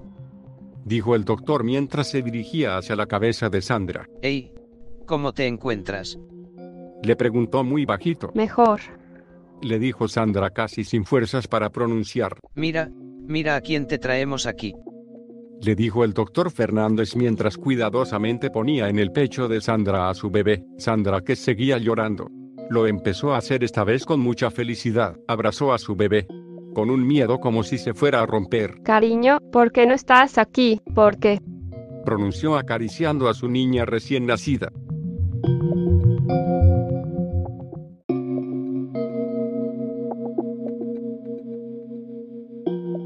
Me desperté de aquella pesadilla gritando. Sentía que estaba sudando pero me tocaba la frente y estaba seca. Qué extraño. El cuerpo también lo notaba empapado en sudor y también estaba seco. Tenía la impresión de que algo extraño estaba ocurriendo. Me volví a tumbar en la cama y llevándome la mano a la frente me sumergí en mis pensamientos. Hasta que por fin recordé el estado de mi habitación, correr por los pasillos del hotel, encontrar a Sandra en la suya, buscar juntos una salida, aquel paisaje tan extraño que vimos los dos desde su terraza, amar a Sandra en su cama y luego, ¿qué? No llegaba a recordarlo, pero sabía que había algo más. Hasta que pensé, Sandra, ¿dónde está Sandra? Grité su nombre haciéndolo retumbar por toda la habitación. Luego salí a buscarla. ¿Qué tal te encuentras hoy? Preguntó Amanda desde la puerta de entrada de la habitación de Sandra. Bueno. Respondió sin mucha alegría. ¿Y la niña? Preguntó de nuevo la enfermera. Está dormida. Dijo mientras miraba hacia la cuna. Amanda se aproximó hacia la cama y cogiendo una silla de allí al lado se sentó al lado de la cuna. Es preciosa, ¿verdad? Le preguntó Sandra desde su cama. Amanda la miró. Sí, lo es. Es una niña muy bonita. Se parece a su padre. Le contestó mientras jugaba con su mirada dirigiéndola hacia la niña y hacia Sandra. Sabía que la pregunta la haría recordar algún acontecimiento del pasado que pudiera dar explicación a su embarazo. Sí. Contestó sin más Sandra. Amanda se levantó de la silla y se la llevó hasta la cama de Sandra. De nuevo se sentó. Sandra, ¿quién es el padre? Lo sabes. Le preguntó mientras cogía su mano. Amanda giró la cabeza hacia un lado de la almohada y empezó a llorar. Vamos tranquila. La abrazó Amanda. Todo saldrá bien, ya lo verás. Dime quién es el padre y lo buscaremos. Sandra empezó a llorar de un modo más tremendo y al fin dijo. Su padre no puede venir. Amanda cogió un pañuelo de su bata y procedió a secarle las lágrimas. Sandra, tranquilízate, no te preocupes. Le dijo secándole tranquila y dulcemente la cara. Con solo saber su nombre nosotros nos encargaremos de todo y estará aquí en menos de un día, lo prometo, el hospital correrá con todos los gastos. Le dijo dándole ánimos. Sandra como si estuviera conteniéndose, al fin estalló y dijo lo que la afligía. Está en coma, sabe. Así que ¿por qué no me deja en paz? Le espetó Sandra mientras se arropaba totalmente con la sábana dándola a la espalda. Amanda, sintiéndose culpable por lanzar, tan pronto, semejantes preguntas, le puso bien la ropa de la cama y saliendo de la habitación le dijo. Perdóname Sandra, no lo sabía, lo siento, bueno, te dejo que descanses, volveré más tarde por si necesitas algo. Luego salió de la habitación y medio cerró la puerta. Se sentía mal por lanzar aquellas preguntas a una chica que aún después de haber salido del coma, había soportado un embarazo y la pérdida del ser que quería. Es usted la señorita Amanda García. La interrumpió en medio del pasillo un señor vestido totalmente de negro. ¿Quién lo pregunta? Le contestó con reparo Amanda. Me llamo Smith, soy del BRMI. Le dijo muy seriamente mostrándole una placa identificativa. Luego añadió. Tenemos que hablar. Eduardo salió inmediatamente de la habitación en donde se encontraba. Sandra. Gritaba por todas partes llamando a la chica. Estaba muy nervioso. No sabía qué pensar. Estaba confuso. Quizás aquello que los esperaba fuera, ya hayan cogido a Sandra. Sandra. Volvió a gritar sin obtener respuesta. Maldita sea. Se dijo a sí mismo. Al no encontrar a nadie volvió a la habitación de Sandra por siesta, había vuelto. Nada. Vacía. Salió a la terraza después de subir la persiana y abrir las puertas y gritó hacia el cielo. Dios mío, ¿qué está pasando? Sigo sin comprenderlo. Dijo Amanda sentándose en una silla. Ella y el señor Smith estaban charlando en el despacho de uno de los médicos que en ese momento no estaba. Luego prosiguió, ¿Cómo se supone que se puede sacar voluntariamente a alguien del coma, si ni siquiera en los mejores hospitales del mundo se puede? El señor Smith se acercó a ella y estando a escasos milímetros de su cara le dijo. Nosotros, hacemos milagros. Amanda, que se sintió un poco incómoda por tal atrevimiento, le contestó. Vamos, no me venga con esas, ¿qué es lo que quiere usted exactamente? El señor Smith cogió una de las sillas de las que allí se encontraban y se la ofreció a Amanda. Tendría la bondad de sentarse. Amanda cogió la silla esta vez con mala gana y vacilando durante un instante se sentó. Él hizo lo mismo con otra de las sillas. Verá, le diré exactamente lo que quiero y usted me dirá si puede dármelo. Empezó diciéndole el señor Smith. Amanda sintió con la cabeza y esperó expectante a que él siguiese con sus peticiones. Por un momento se le pasó por la mente arrojarse al vacío en donde se encontraba aquel desolador paisaje rojizo. Pero tenía que buscar a Sandra, no debía haber ido muy lejos, debía estar en aquel hotel. Era imposible que se la hubiesen llevado, y si hubiese sido así, ¿por qué? ¿Para qué? No importa, la encontraré. Bajaré al vestíbulo y si esos cabrones se atreven a entrar yo estaré esperándoles. Amanda entró de nuevo en la habitación de Sandra, esta parecía dormida. Las palabras de aquel señor Smith le habían llegado muy al fondo y tan solo de pensar en que aquellas dos personas, Sandra y Eduardo, podrían estar juntos, la hizo pensar sobre tales proposiciones. Miró a la cuna y vio a la niña, también dormidita. Un ligero chirriar proveniente de la puerta la hizo darse la vuelta. Y bien. Le dijo el señor Smith que acababa de entrar en la habitación. Amanda volvió a darse la vuelta para mirar a Sandra y observó la almohada una mancha. No había duda, había estado llorando. Con un gesto de esperanza y lanzando un suspiro al aire reinante en la habitación se dio la vuelta y le dijo al señor Smith. Adelante. Le dijo simplemente. Muy bien, tráigale mañana a las nueve a esta dirección. Le dijo el hombre dándole una tarjeta. Luego prosiguió. No falte, lo tendremos todo preparado. Después se dio la vuelta y se marchó.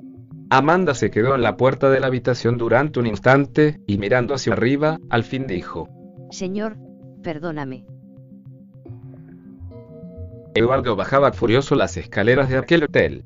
Odiaba aquel hotel. Llegó al vestíbulo y vio que no había nadie. No obstante gritó. Vamos a salir, pedazos de mierda. Gritaba dirigiendo su mirada a todas las partes de aquel vestíbulo. Soltadla a ella. Y cogedme a mí. Los gritos rebotaban en las paredes, con un eco ensordecedor. Sus voces se repetían infinidad de veces, pero advirtió una cosa. Otras voces se empezaron a escuchar a su alrededor. Parecían voces fantasmales. Ven a mí. Alguien pronunció tétricamente. Eduardo asustado se dio la vuelta. Dios mío, dijo al ver a su abuelo. No puedes ser tú. No, Dios mío, estás muerto. Muerto o no, su abuelo estaba allí delante suyo, e intentaba cogerle con las manos. No, aléjate de mí. Eduardo gritaba oyendo hacia ninguna parte pues tan solo se daba la vuelta en sí mismo. Luego empezó a ver a más gente. Dios mío, estáis todos muertos, dijo Eduardo casi sin voz. Luego empezó a correr en la dirección en que había venido.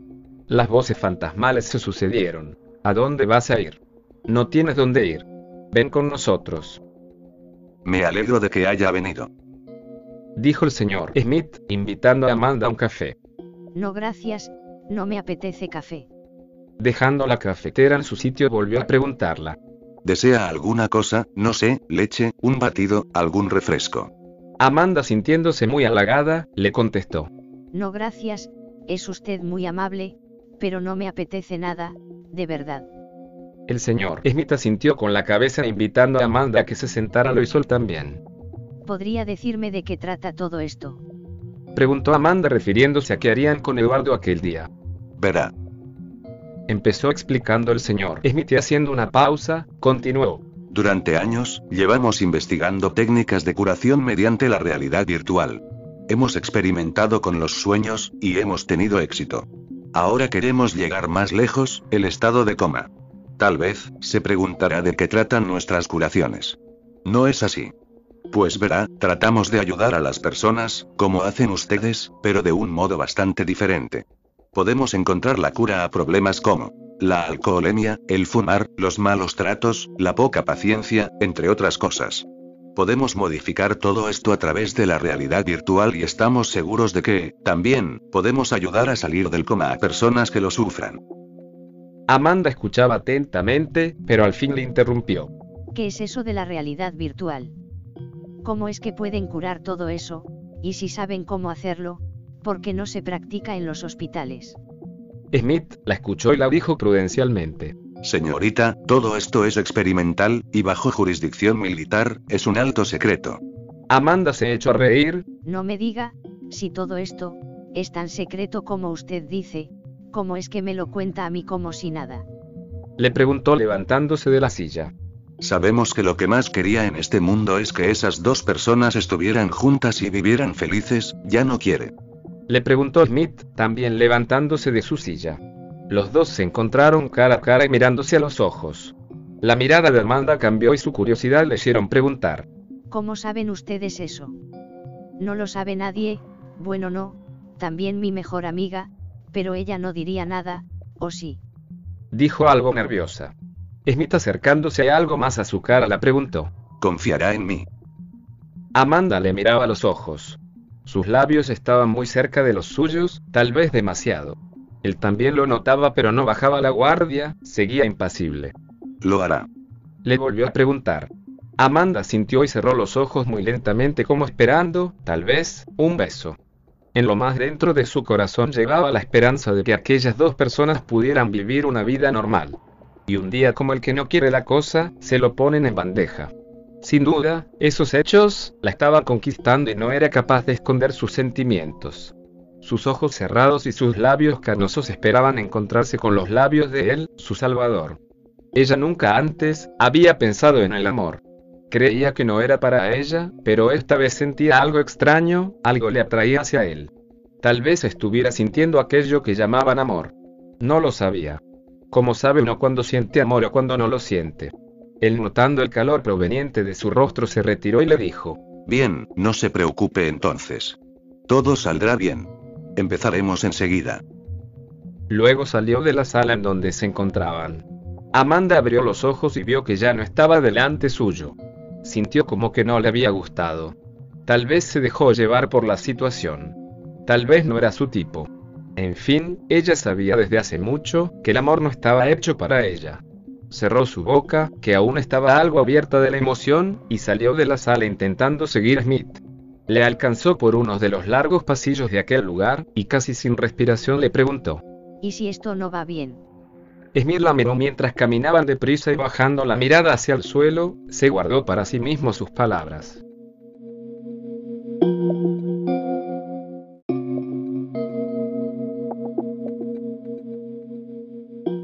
Suerte, teniente. Dijo Smith estrechándole la mano al hombre que con ayuda de la tecnología se introduciría, en cuerpo y alma, en el entorno mental de un hombre. Después de esto, el teniente se terminó de introducir en la cápsula de realidad virtual. Bien, cierren la olla. Ordenó Smith a los responsables de las consolas, refiriéndose a la escotilla de la cápsula. Un tremendo chirriar se escuchó proveniente de aquel artilugio. Escotilla asegurada, señor. Afirmó uno de ellos. Amanda acababa de entrar en la sala, pero tanto movimiento militar la había dejado atónita. El señor Smith la estrechó la mano y le dijo, Amanda, siéntese aquí. Amanda le miró y casi sin quitar la vista de aquel nido de cables se sentó al lado del señor Smith. Menos 40. Anunció una voz femenina, al mismo tiempo que la cápsula empezaba a entrar en ignición. De menos 40 y contando. Anunció esta vez uno de los responsables de las consolas. El zumbido proveniente de la cápsula estaba dejando sorda a Amanda, o eso le parecía. Menos 10. Anunció la voz femenina y continuó. 9, 8, 7, 6, 5, 4, 3. Amanda se estaba poniendo nerviosa. ¿Qué ocurriría cuando llegase a cero? La respuesta le llegó enseguida. 2, 1. Ignición. Afirmó aquella voz femenina, después un tremendo estallido interno en la cápsula crepitó con un sonido ensordecedor que rebotaba en cada esquina de la sala. Amanda se tapó los oídos y cerrando los ojos soltó un pequeño grito. El señor Smith se volvió hacia ella y le preguntó. ¿Se encuentra usted bien? Antes de que Amanda pudiera contestar, uno de los soldados se acercó a Smith. Está dentro, señor. Smith asintió y contestó. Gracias, empiecen con el seguimiento.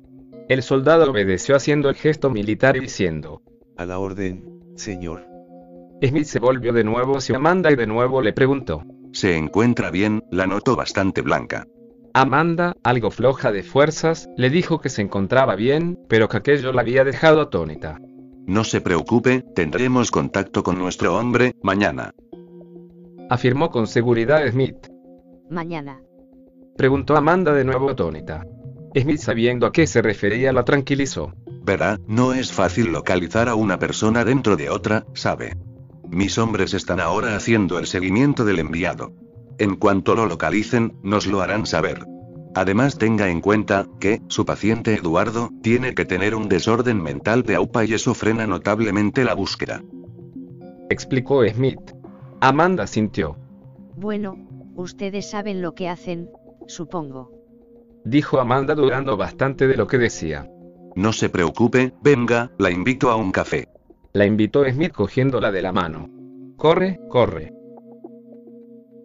Aquellas palabras rebotaban por todos los pasillos del hotel. A decir verdad, no sabría decir con certeza de dónde venían. Se escuchaban por todas partes, y provenían de todas partes. Y también risas, risas ensordecedoras, de ultratumba. Tengo miedo, decía para sí mismo Eduardo, escondido en una de las habitaciones. Se pasaron la mayoría del tiempo en el despacho de Smith hablando sin parar. Para Amanda, fue algo mágico. Con ningún hombre habló tanto tiempo seguido. Tampoco para Smith, que no estaba ni casado ni tenía novia. Argumentaba que, su trabajo no le dejaba relacionarse mucho y que además era muy tímido. Pero allí, los dos, se estaban liberando. Por una vez en sus vidas, tenían a alguien con quien poder hablar. ¿La espera alguien en casa? Preguntó tímidamente Smith a Amanda. No. Contestó ella, también de forma tímida. No sale con nadie. Volvió a preguntar. No. Bueno, es que, yo no he tenido mucha suerte con, los, hombres. Contestó de nuevo Amanda esta vez mirándole con una mirada diferente. Encendida. Ay. Soltó expresivamente Smith con mucha timidez. Después miró a Amanda a los ojos y algo mágico estaba pasando. Los centímetros que los separaba, se estaban estrechando. Casi sin pronunciar nada, ni palabras, ni sonidos, juntaron sus labios. Se besaron dulcemente. Tan solo se rozaban los labios, pero con mucho sentimiento. A cada momento que pasaba, sus ritmos respiratorios se aceleraban y sus ansias también. Sus besos empezaron a cambiar. Empezaron a ser más profundos. Sus labios se deformaban de mil maneras adaptándose el uno al otro. La lengua de él empezó a profundizar en la boca de ella. Ella empezó a gemir. Su lengua empezó a moverse igual que la de él. Sus besos se convirtieron en apasionados, también sus manos. Las manos de Smith empezaron a despojar la ropa de Amanda. Ella también hacía lo mismo sin dejar de besarle. No tardó mucho en desabrocharle la camisa. Dejó de besarle y bajó hasta su pecho y empezó a besar su tórax. Su pecho era peludo y con pezones pronunciados. Era la primera vez que le besaba el pecho a un hombre. Smith la abrazó y la pegó más aún a su pecho. Ella, valiéndose de un solo movimiento, le quitó completamente la camisa. En ese momento la separó y le levantó el jersey de punto casi transparente que llevaba. Ella no se resistió y levantó sus manos, al mismo tiempo que le miraba con sus ojos encendidos de pasión. Ante él se alzaban unos senos bien enfundados en el sujetador. Él, no se lo pensó y se lo arrancó de golpe. Ella atónita le miró las manos. En sus manos estaba el sujetador roto. Él la miraba tímidamente, sintiéndose casi culpable por su acción. ¿Cómo explicarle lo que la deseaba? Ella entendió su expresión en la cara y usando sus manos le agarró la cabeza y la llevó a sus senos desnudos. Smith empezó a lamerle los pezones y a tocarla con sus manos por todo su cuerpo. Él gemía como un niño pequeño. Mordisqueaba los pezones de ella minuciosamente. Casi como haciendo una completa exploración. Ella se reclinó en la silla para gozar aún más de lo que él le estaba haciendo. Smith empezó a descender y llegó a su falda. Esta vez fue más civilizado, la desabrochó bien y la dejó caer. Sus braulitas, pequeñas, blancas y con ese olor, se le estaba haciendo la boca agua. Ella sin quitárselas se las apartó por un lado para que tuviera un acceso más fácil. Él vio lo mojada que estaba y allí que se lanzó. Le empezó a meter la lengua por toda su rajita, gimió ya nada más sentir su lengua calentita en su coño. Él la lamió como siempre se había imaginado en sueños y el flujo de ella estaba riquísimo. Nunca había imaginado que supiese tan bien. Ella se movía de un lado a otro y él le intentaba seguir con su cabeza entre sus piernas. Al fin, Amanda llegó al orgasmo y todo el flujo consecuente se lo llevó Smith en la cara. Atónito se levantó y Amanda se empezó a reír. Perdón. Perdona. Se disculpaba Amanda al mismo tiempo que no podía contener la risa. Él sí relamía. Está malo. Preguntó Amanda. No, está, está, mejor que el café. Contestó Smith chupándose los dedos. Amanda sonrió y se levantó de la silla. Smith esperó para ver dónde iba y sorprendido estaba sintiendo cómo le desabrochaba el pantalón. Amanda se lo bajó y llegó hasta sus calzoncillos. Y al igual como hizo con sus braulitas, sin quitárselos, le sacó su pene por uno de los lados. Se lo metió completamente en la boca y allí dentro, calientito y en aquel entorno tan mojado se terminó de poner erecto. Smith alucinaba, miraba al techo de la sala, casi como expresando que era increíble que le estuvieran haciendo aquello. Ella succionaba, movía sus manos de arriba abajo, al mismo tiempo que su boca. Sus labios acariciaban de la forma más sensual su glande. Él no pudo contenerse y se corrió en su boca. Ella ni siquiera se apartó. Disfrutó recibiendo aquel regalo pero ella seguía moviendo su polla. Amanda sentía como que quería más. Se lo metía en la boca y lo acariciaba con su lengua, pero sentía que estaba perdiendo la erección. Ella intentaba prolongarla, y al no conseguirlo le dijo.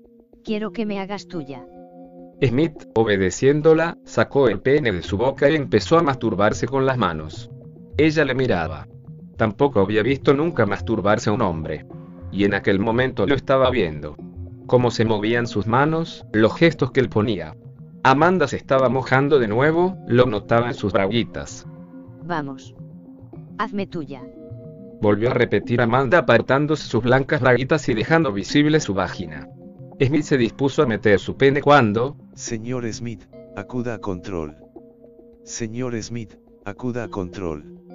Es urgente. Amanda le miró y le dijo. No. No contestes. Por favor. Smith la miraba y aunque tenía unos deseos enormes por meter su polla en aquel coño tan apetecible, algo le hizo cambiar de idea. Amanda, debemos ir, debemos darnos prisa. ¿Recuerdas? Eduardo. Le dijo al mismo tiempo que se subía a los pantalones. Amanda ya no lo recordaba. Tienes razón. Contestó ella también vistiéndose. Oye, perdona por lo del sujetador. Dijo Smith tendiéndole la pobre prenda. No te preocupes. Le contestó dándole un beso. Luego se terminaron de vestir y salieron de su despacho rumbo a control. Salir de aquí. Gritaba Eduardo. Las voces fantasmales no cesaban, le asustaban. Seguía escondido en aquella habitación y no le quitaba la vista de encima la puerta. Desde que entró allí, no dejaba de mirarla. Ya no le parecía blanca sino amarilla. Hasta que, algo estaba ocurriendo en la puerta. La textura de la puerta empezaba a tener relieve. Oh no. Gimió Eduardo observando que aquel relieve eran unas garras intentando atravesar la puerta. Oficial en el puente. Anunció un soldado al ver llegar a Smith. Este, al llegar ordenó. Inflámenme. Uno de los soldados empezó a explicarle. Tenemos a nuestro mensajero en una de las plantas de lo que parece ser un hotel. Por las imágenes que nos llegan, puede que sea el hotel del atentado. Smith miró a Amanda y le preguntó. Podría ser. Amanda se acercó hacia donde él estaba y explicó. Sí. Tal vez se haya quedado atrapado allí y no encuentre el modo de volver. Smith asintió y ordenó a los técnicos. Infórmenle de que es ahí, que explore el recinto y que vaya con cuidado. Poco podría aguantar aquella puerta. Las garras ya la habían deformado casi por completo. Era el fin. Dios mío, que a donde vaya, se encuentre Sandra. Eduardo notaba que aquello sería lo último que diría en aquella vida. No sabía qué había pasado en aquel lugar, pero a donde fuera, estaba convencido de que sería mejor que esto. Un estruendo de ametralladora sonó al otro lado de la puerta antes de que saltara por los aires. Eduardo se tiró al suelo y trozos de la puerta cayeron por todas partes.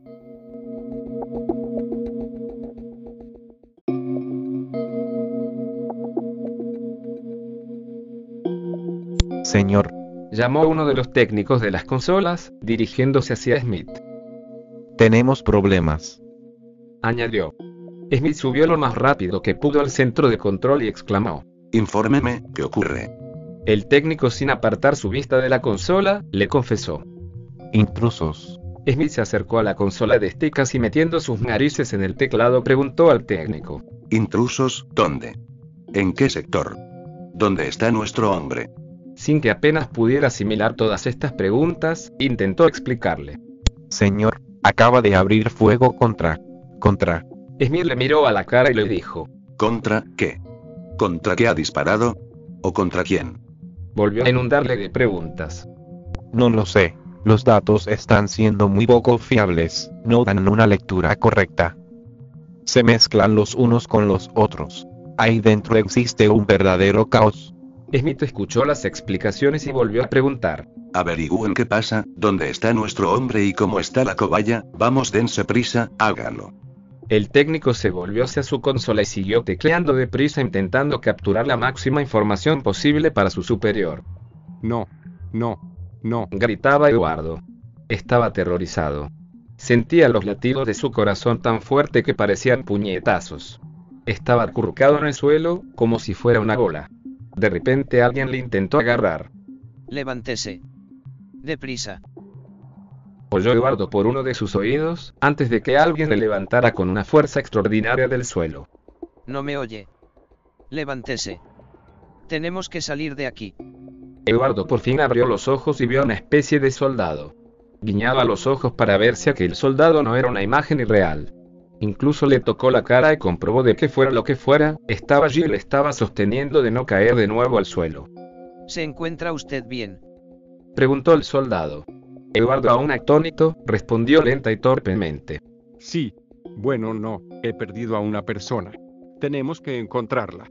Se llama Sandra. El soldado echando un vistazo al pasillo a través de la puerta que acababa de destrozar, se volvió de nuevo hacia Eduardo y agarrándole del brazo le dijo. Vamos, ahora, salgamos de aquí. Eduardo le detuvo poniendo una mano en su pecho. No me iré sin ella. El soldado le miró y le contestó. A ella ya la tenemos, ahora solo falta usted. Vamos. Salgamos ahora que estamos a tiempo. Eduardo no se lo pensó y le siguió. Recorrieron el pasillo y al encontrar las escaleras el soldado se detuvo. Haga silencio. Escuche.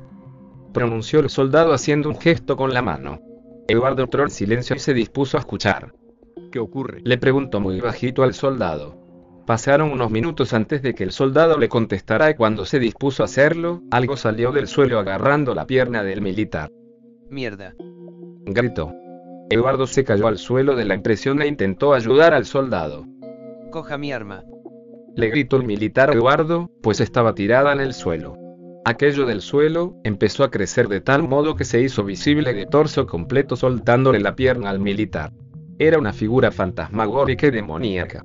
El militar se levantó como pudo y se fue hacia Eduardo cogiéndole el arma, la cargó y apuntó a aquel ser. Kris que puedes destruirme con tus trucos. Pronunció aquel ser de forma atronadora. Corre. Dijo sin más el soldado. ¿Qué? Punto. Preguntó atónito Eduardo. El soldado se volvió hacia él y volvió a repetir. Corre. Eduardo obedeció y salió corriendo. Vamos, cabrón. Ven, aquí mismo, ven. Le picaba el militar a aquel ser que parecía sacado de las novelas de terror. La figura le seguía amenazante. Sus garras parecían como las de un lobo y los dientes como cuchillos muy pequeños y afilados terminados en forma de triángulo. Qué feo eres, hijo de puta. Siguió halagando el militar. Aquello seguía siguiendo al soldado muy de cerca y gruñendo de forma animal. Eduardo corría por los pasillos sin rumbo hasta que se detuvo. En mitad del pasillo se paró un momento a pensar. No puedo dejarle. No puedo. Eduardo se volvió sobre sus pasos y fue en busca del soldado. Bueno, hasta aquí hemos llegado, yo me bajo aquí, ¿y tú? Preguntó sarcásticamente a la bestia. Después apretó el gatillo oyéndose un gran estruendo. Señor, otra vez. Anunció un técnico añadiendo. Ha abierto fuego de nuevo. Smith se acercó contestando. Síganle, averigüen dónde se han producido esos disparos, y háganlo rápido, me temo que se nos acaba el tiempo. Amanda, sentada desde su silla, veía todos los monitores y nerviosa esperaba el desenlace. Smith la miró lanzándole un gesto para que se tranquilizara. Eduardo oyó el enorme estruendo y apresuró el paso. Al fin llegó donde antes había dejado a su salvador, un desastroso panorama se alzaba ante él, todo estaba destrozado, había fuego por todos sitios y no se veía nada más que humo. Algo se movió entre los escombros. Era el militar. Eduardo se acercó deprisa y le retiró una puerta que tenía encima. Dios mío, pronunció Eduardo al ver la herida que tenía aquel hombre. Me arañó el muy cabrón. Dijo dificultosamente el militar. Tenía una herida desde el hombro derecho hasta el vientre, y en forma de garras. Sin duda, aquella bestia, o lo que fuera, le había alcanzado. Eduardo se inclinó para verle mejor y descubrió que las heridas eran demasiado profundas. No podía hacer nada por él. Escúcheme. Pronunció el militar como si fuera lo último que dijera en aquella vida. Soy el teniente Knox. Pertenezco a un grupo especial, debe salir de aquí. No es fácil pero debe hacerlo pronunció entre golpes de tos. Pero, ¿cómo? Me atraparan igual que a usted. Yo también estoy acabado. Le dijo Eduardo sosteniéndole la cabeza. No, lo está. Escúcheme. Usted puede salvarse.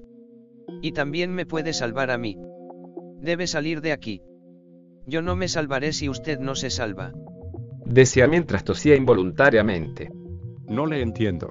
¿Qué es todo esto? El teniente se incorporó como pudo y agarrándole la cabeza le acabó diciendo. Está usted atrapado en su propia mente, y yo he venido a ayudarle. Le haría ilusión saber quién me envía. Es alguien al que usted quiere mucho. Sandra. No es así. Ella está fuera y le quiere allí con ella.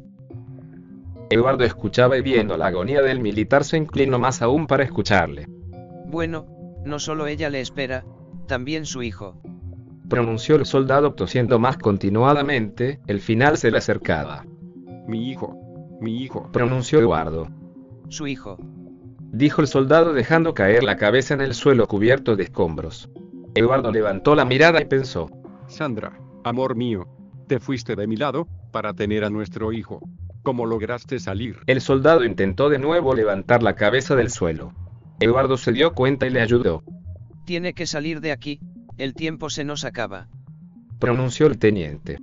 ¿Cómo? ¿Cómo lo hago? Preguntó Eduardo.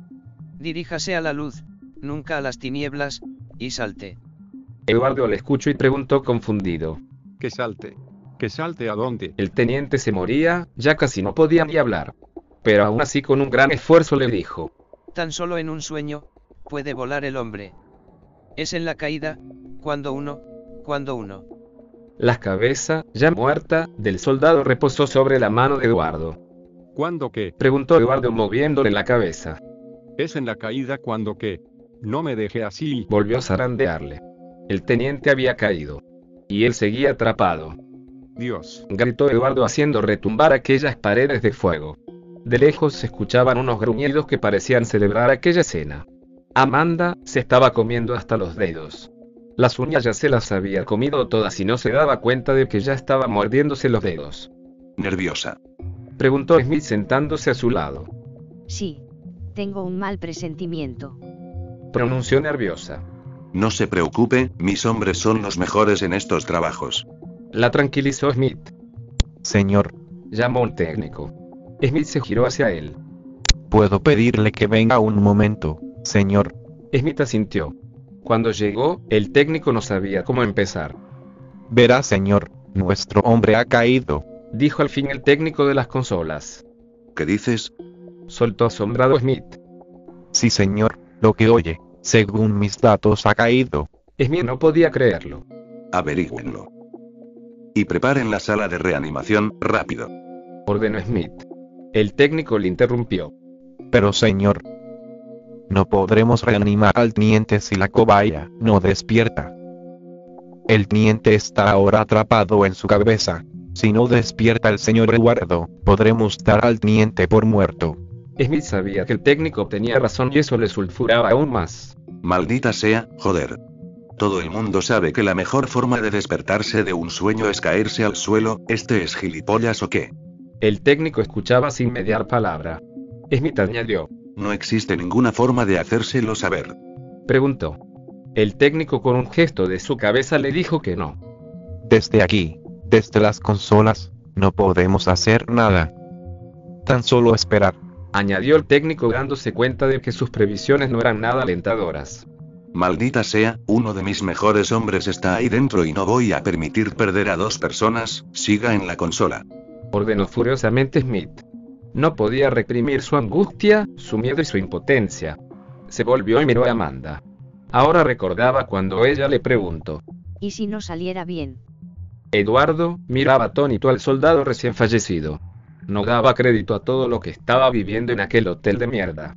Cuando se dispuso a dejarle algo le sorprendió por detrás. Vas al gun apart. La bestia amenazaba de nuevo. ¿Qué quieres? Preguntó Eduardo retrocediendo paso a paso lentamente. Y es que on no lo sabes. Contestó aquel ser. Eduardo, se paró el seco en sus pasos y sacando a la luz toda su furia contenida en aquellos días le contestó. Sí lo sé. ¿Quieres follarme? ¿Quieres mi cuerpo? ¿Quieres darme por el culo? O quizás una chocolatina. La bestia dejó de emitir esos gruñidos y puso un gesto pensativo. Eduardo sonrió y apuntándole con la ametralladora se despidió. ¿Quieres esta chocolatina? Pues toma. Sí tengo muchas. Apretó el gatillo casi al mismo tiempo que aquella bestia recibía los certeros disparos. Toma cabrón. ¿Quieres un poco de esto? Ven que te voy a dar. Toma. Toma. Cerdo. Cerdo. Gritaba Eduardo recordando antiguas películas de cine. La bestia se retorcía al mismo tiempo que intentaba agarrar a Eduardo. Clic, clic. Así sonó el arma cuando terminó con las municiones. La bestia le miró furiosamente. Oh, oh, dijo Eduardo al mismo tiempo que empezó a correr por el pasillo. La bestia le empezó a seguir gruñendo como un perro rabioso. Eduardo tiró el arma para correr más deprisa. Al fin advirtió una cosa. El pasillo no tenía salida.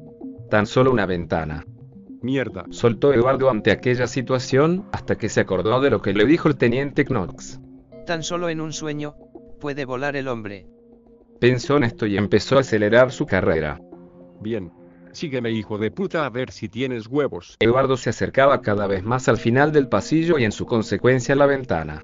La bestia también le ganaba terreno y estaba a punto de alcanzarle. El momento había llegado, un salto y a volar. Rayos Silver. Allá voy gritó Eduardo eufórico como sintiéndose una estrella de cine. La bestia alzó una de sus garras y lanzó su estocada. Eduardo se dio cuenta y en ese momento saltó. Ah, gritó mientras se atravesaba la ventana y se precipitaba al vacío.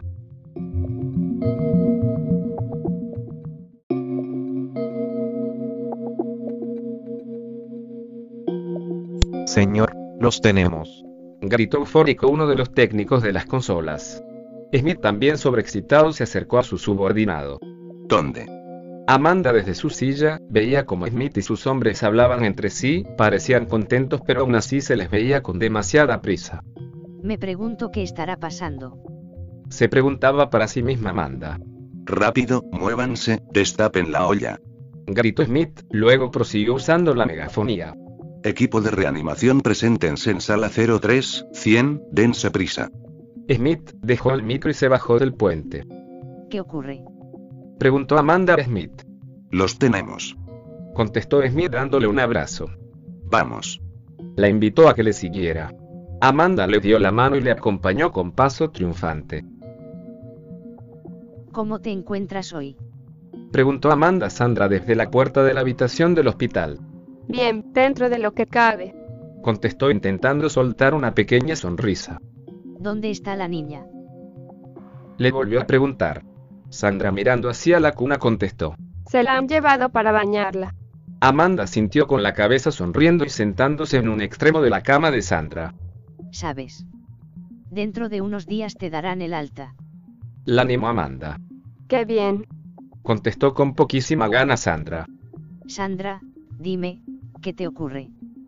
Puedes confiar en mí, no solo soy tu enfermera, también tu amiga. Dime, ¿qué te pasa? Le preguntó Amanda cogiéndole la mano. No lo sé. Tengo miedo de estar sola. Contestó. Sola, pero Sandra, tienes a tu niña. Eres madre. Deberías estar orgullosa. Amanda intentaba animarla pero era difícil. Sí, quizás tengas razón, pero me siento sola. Cada vez que cierro los ojos, me viene a la mente la imagen de Eduardo. Él me salvó y yo no pude salvarlo a él. Confesó Sandra empezando a llorar. Ey, vamos, vamos, no llores. Tú no pudiste hacer nada. No te eches la culpa. Fue algo que pasó y ya está. Venga mujer, no te preocupes. Seguro que él estará bien. La volvió a animar Amanda. Sí, claro. Seguro que estará bien, pero ¿dónde? ¿Dónde estará bien? Reprochó Sandra entre sollozos, y cuando Amanda se dispuso a contestarle, Aquí estaré bien. Contigo.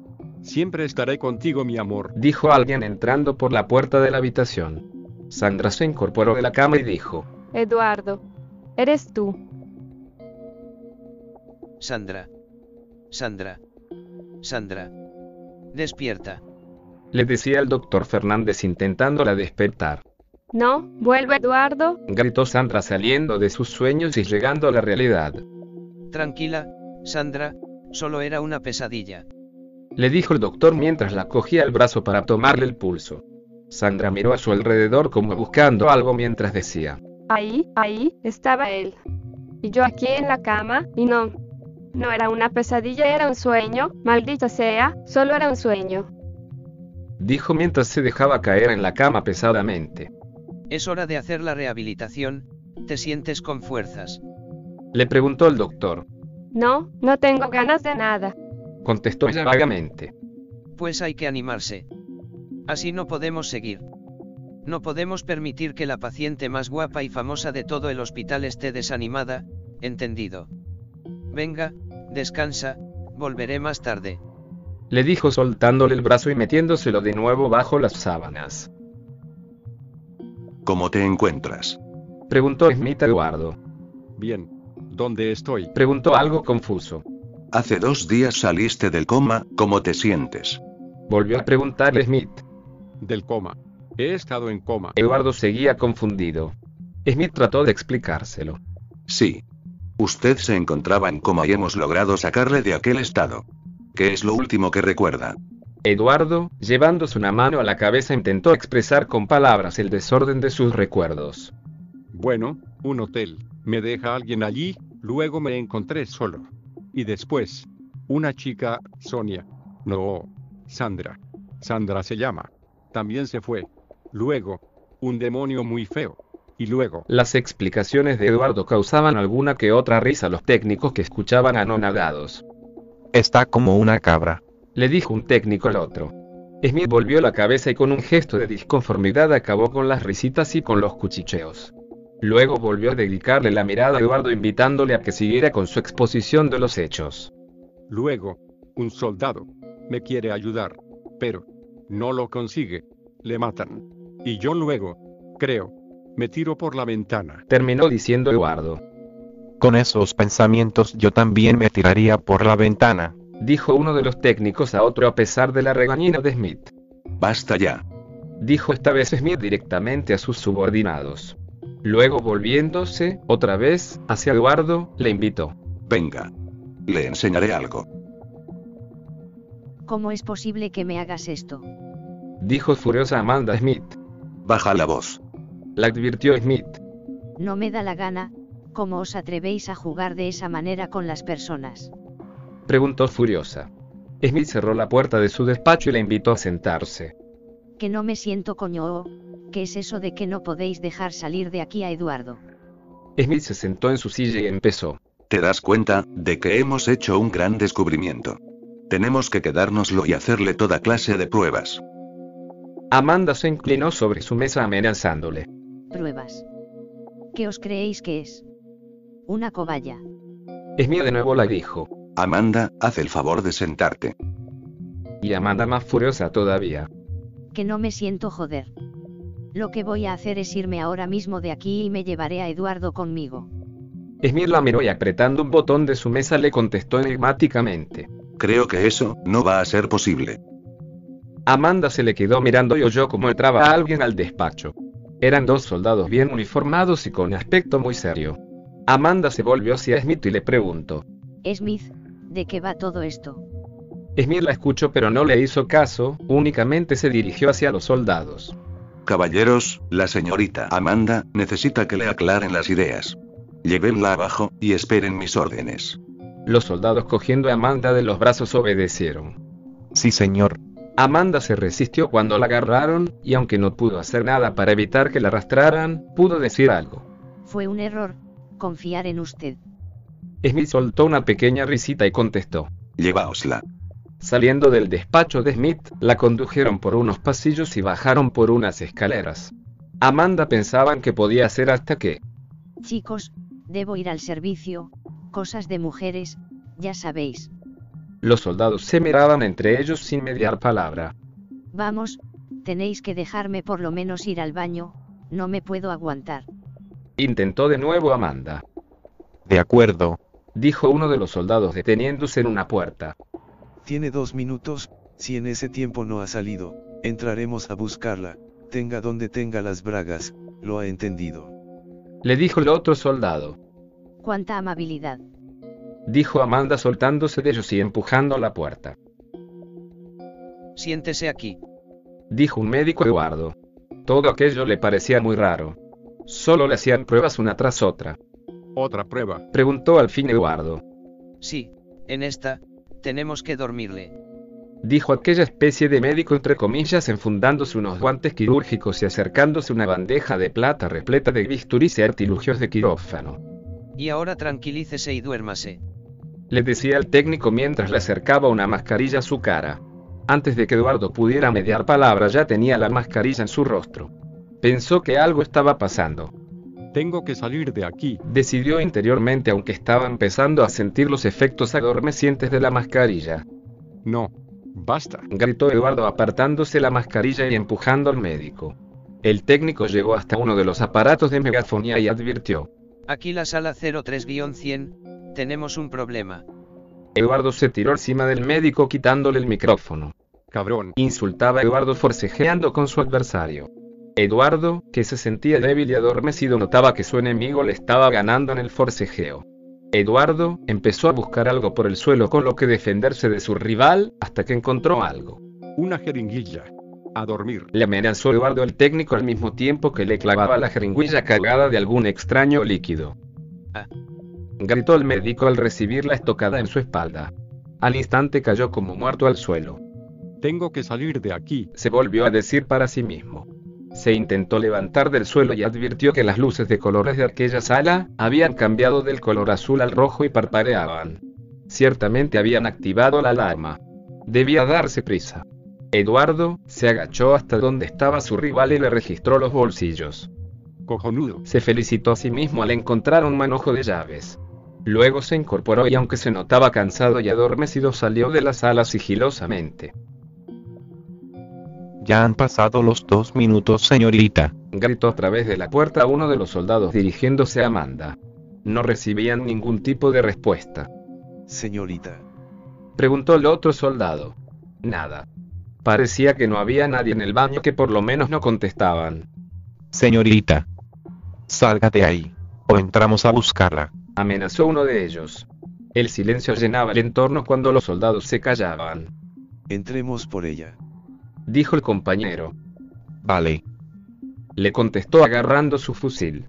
Su compañero también hizo lo mismo, pero este lo cargó. Ahora. Apremió uno de ellos mientras el otro al oír la señal, pateó la puerta.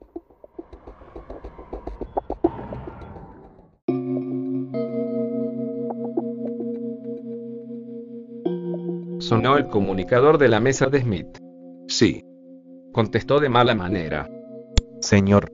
Empezó diciendo entrecortadamente uno de los soldados a otro lado del comunicador. No sé cómo decírselo, pero, las chicas, se nos ha escapado. Smith se levantó de un salto de su silla. ¿Qué? Le contestó furioso. Lo siento, señor. Nos dijo que necesitaba ir al baño y ya no está. Le explicaba prudente y acojonadamente el soldado. Imbécil, como que no está. Mierda. Colgó el teléfono de un golpe. Se sentía furioso y desatado, no podía permitir que aquella mujer saliera de allí sabiendo lo que sabía, sería demasiado riesgo que correr y no estaba dispuesto a ello. ¡Qué asco! Dijo Amanda arrastrándose por uno de los túneles de ventilación. había conseguido subirse a la taza del water y alcanzar la rejilla que da al aire acondicionado. Después de quitar la rejilla con una lima de uñas, había conseguido subir y allí estaba, en un negro túnel que a saber dónde la conduciría. ¿Por qué me tendré que meter yo en estos líos? ¿Por qué? Porque no puedo tener una vida normal como cualquier persona. Joder. Amanda estaba asustada, pringosa y para no pensar en ello, se hablaba a sí misma. Al llegar a una de las rejillas que se encontró en su camino, se detuvo e intentó escuchar unas voces provenientes de la sala que a sus pies tenía. Doblen la guardia, me han oído. Quiero hombres aquí, aquí y en este enlace de aquí. Indicaba Smith a sus muchachos valiéndose de un plano. No podemos dejar que esa zorra vaya a ninguna parte, ¿entendido? Preguntó Smith. Sí, señor. Le contestaron los demás al mismo tiempo que uno de sus hombres llegaba hacia él corriendo. Señor, la cobaya también se ha escapado. Le comunicó enseguida dejando a un lado el cansancio de la caminata. Joder, estoy rodeado de inútiles, ¿cuándo ha sido eso? Preguntó Smith, esta vez como si todo le diera igual. Amanda los escuchaba perfectamente desde allá arriba. Cerdo. Pronunció muy bajito al oír cómo Smith se refería a ella, con el término de zorra. Se alegraba de que Eduardo se hubiera escapado, pero, ¿y si le cogieran? No podía dejar que eso pasara, tenía que encontrarle y salir de allí. Otra buena pregunta sería cómo. Pensó en la ambulancia que trajo a Eduardo desde el hospital, lo mismo aún seguía allí y podrían escapar. Debía intentarlo. Eduardo entró en un cuartito muy pequeño, pues oía voces en el pasillo, mejor sería que esperar allí hasta que las cosas se calmasen.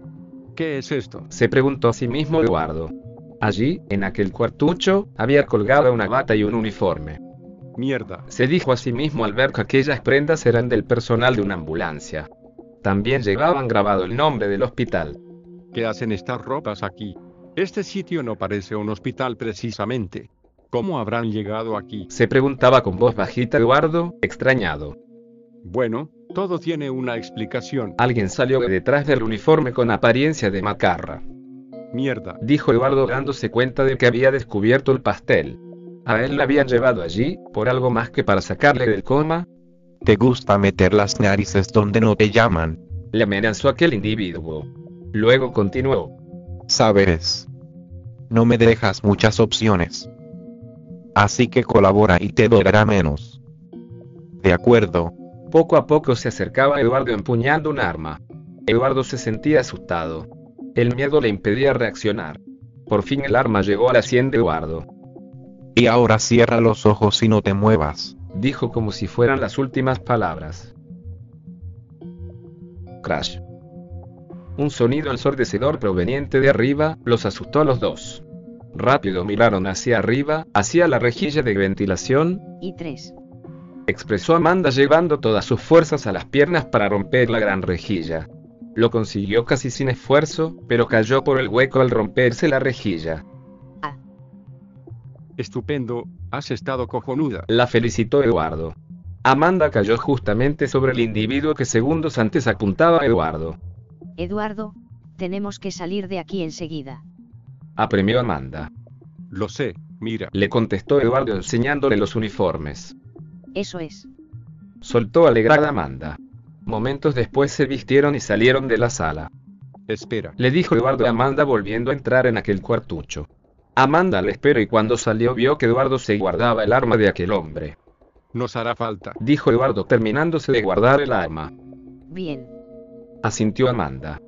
Oye, que sepas que no te conozco, pero tú me caes mejor que el macarra ese, dijo Eduardo anunciándole lo que pensaba. Yo a ti sí que te conozco, soy tu enfermera del hospital, y quiero llevarte al lado de Sandra. Contestó Amanda. Sandra. ¿Dónde está? Eduardo la detuvo con la mano, preocupado. Está a salvo, venga, salgamos ya de aquí. Apremió Amanda cogiéndole la mano a Eduardo y echando a correr. Señor. Se presentó un soldado al entrar en el despacho de Smith. ¿Qué? Gritó enfurecido esperando más malas noticias. El soldado se asustó un poco ante tal reacción pero se volvió a poner firme y empezó. Sí, sí, señor, no hemos encontrado ni rastro de la chica, ni de la, la, cobaya. El teniente Ripollés cree que pueden haber salido del edificio, y, y, Smith le interrumpió levantándose de la silla y dirigiéndose a él gritando. Están dentro, dentro del edificio, tonto del culo, me importa una mierda lo que diga el teniente Ripollez, me la suga, lo ha oído. El soldado asintió con perplejidad ante la escena. Y ahora mueva su culo fuera de mi despacho y encuéntrenlo o le tendrán que recoger los dientes del suelo con un estropajo, ¿me entiende soldado? ¿Me entiende? El soldado estaba firme pero temblaba que daba gusto. Smith al notar esto le enfureció mucho más. Póngase firme cuando hable conmigo, joder, esto no es el colegio, no me oye. Cumpla mis órdenes. El soldado al fin reaccionó. Sí, señor. Y haciendo la reverencia se dio la vuelta y salió de su despacho. Smith se dirigió a su mesa y abrió uno de sus cajones. Sacó su arma y la cargó. Me cago en la hostia puta, me los voy a cargar a todos. Cerró el cajón de un certero golpe y salió de su despacho. Venga, sube ahora que no nos ven. Invitó a Amanda Eduardo, refiriéndose a la ambulancia. La habían encontrado en uno de los hangares. Había un grupito de soldados a la salida del hangar y por suerte no los veían. ¿Has llevado alguna vez alguna ambulancia? Preguntó Eduardo. Nunca. Contestó Amanda. Bueno, entonces la llevaré yo, dijo Eduardo sentándose en el asiento del conductor. ¿Tú sí has llevado alguna? Le preguntó Amanda ante la iniciativa a conducir de Eduardo. Yo, en la vida. Pero alguna vez tenía que ser la primera, contestó sarcásticamente Eduardo. Amanda se sentó en el asiento del acompañante y se dispuso a abrocharse el cinturón. Bueno, nos vamos, dijo Eduardo girando la llave de contacto. En ese momento y antes de que el motor arrancara la sirena empezó a sonar. ¡Ey! ¿Qué es eso? dijo uno de los soldados del grupito. Ja, debe ser la sirena de la ambulancia que se ha flipado, contestó otro esperando las risas de sus compañeros. Segundos después, el motor de la ambulancia arrancó. Písale. Dijo Amanda metiendo ella misma una de las velocidades. Eduardo pisó a fondo. Viene hacia nosotros. Apremió uno de los soldados dejando de reír la gracia que su compañero acababa de decir. Es cierto. Apremió otro. ¡Ey! Detenga la ambulancia. Gritó otro de ellos, poniéndose en la trayectoria de la ambulancia. No pares. Sigue. Acelera. Dijo Amanda a Eduardo mientras le sujetaba el volante. Dios mío. Está loco. Cuidado. Gritó el soldado tirándose a un lado para no ser atropellado. La ambulancia le pasó rozando, saliendo del hangar y dirigiéndose a las afueras de la base. Aquí hangar 14. Acaba de salir un vehículo de emergencia no autorizado. Me reciben. Bien. Lo hemos conseguido. Felicitó Eduardo a Amanda. Está, no muy convencida, le contestó. Aún no. Mira. Reprimiendo un poco de su alegría. Eduardo miró hacia adelante. Les esperaban varios soldados con ametralladora en el puesto de vigilancia de la salida. Detengan la ambulancia. Ordenó un soldado usando un megáfono. Sigue. Ordenó Amanda. Pero estás loca. Le contestó Eduardo. Lo mismo les da por dispararnos. ¿No te das cuenta? Amanda le escuchaba e interrumpiéndole le dijo. Lo mismo les da. No creo. Van a hacerlo. Nos van a disparar. Eduardo volvió a mirar hacia adelante y comprobó por sí mismo que era cierto. Mierda. Abran fuego. Ordenó el soldado. Sigue acelerando. Le dijo Amanda a Eduardo mientras le invitaba a tumbarse en el asiento. Agáchate. Fuego. Las ametralladoras empezaron a sonar y vomitar disparos. El morro de la ambulancia se empezó a llenar de certeros disparos, pero no perdía velocidad. Fuego. Volvió a ordenar. Los disparos seguían sonando, pero la ambulancia, pese a los disparos, se les seguía acercando amenazantes. Joder. La tenemos encima. Dijo uno de ellos. Joder, no, no, no, no, no. Mierda. Al suelo. Ordenó a todos de que se apartaran. La ambulancia les llegaba sin control. Crash. Rodando por el suelo, les sonó el estruendo que provocó la ambulancia al romper la barrera. Levantaos. Disparad. Les ordenó indicando a la ambulancia que se precipitaba hacia el tráfico. Coge el volante, y conduce. Que nos la vamos a pegar. dijo Amanda a Eduardo justo en el momento que llegaban al tráfico. El claxon de uno de los vehículos les hizo sonar el tímpano por la derecha. Después sintieron el impacto del coche al chocar con ellos. Mierda. Nos han dado. Dijo Eduardo, sintiendo que el golpe fue en la parte de atrás. Los claxon de los demás vehículos se hicieron oír. Solo ha sido un golpecito. Calla y conduce.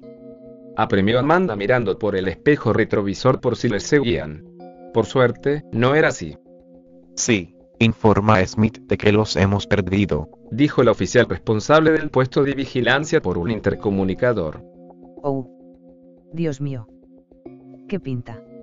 Dijo asombrada Virginia a su amiga y compañera Amanda cuando la vio entrar en la centralita del hospital. ¿Vienes del Vietnam o de hacer la declaración de renta? Preguntó Virginia con humor. Virginia, te presento a Eduardo. Presentó Amanda. Virginia le miró y se quedó sorprendida de verle vivo, lo recordaba en una cama. ¿Es el qué? Intentó preguntar. Virginia. Sí, es él. La tranquilizó Amanda. Vaya, qué sorpresa.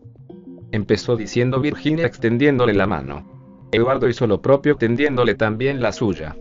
Encantados. ¿Dónde está Sandra? ¿Puedo verla? Preguntó Eduardo. Virginia se quedó perpleja y se volvió hacia Amanda. Pero, si está en casa de Amanda. Amanda se volvió hacia ella y le contestó. En mi casa. Virginia sintió. Eso me dijiste, que le dieran el alta y alguien la llevará a tu casa. Eduardo miraba a las doce amigas sin apenas entender nada. No está en tu casa. Preguntó Eduardo. Virginia, ¿quién te ha dicho eso? Yo no. Le preguntó Amanda a Virginia mientras se lo intentaba tomar con calma. Me lo dijiste tú, al menos era tu voz. ¿Qué ocurre? ¿Qué pasa? Si no eras tú, ¿quién era? Contestó Virginia algo confundida. ¿Y el bebé? Se acordó Amanda. El bebé está con ella. Respondió Virginia. Mierda. Espetó Amanda. ¿Qué diablos está ocurriendo, Amanda? Pidió explicaciones Eduardo. Entonces, ¿quién fue quien llamó con tu voz? Añadió preguntas Virginia. Amanda, tienes una llamada. Dijo en voz alta la recepcionista del hospital. Amanda se volvió hacia atrás atónita. Una llamada. Preguntó acercándose precavidamente a la recepcionista mirando a Virginia Eduardo. Sí, dice que es tu novio. Contestó la enfermera a cargo del teléfono. Eso es imposible. Yo no tengo novio. Le contestó Amanda cogiendo el auricular. La enfermera se lo siguió soltando su mano de él y contestando. Pues dice que es tu novio, un tal Smith.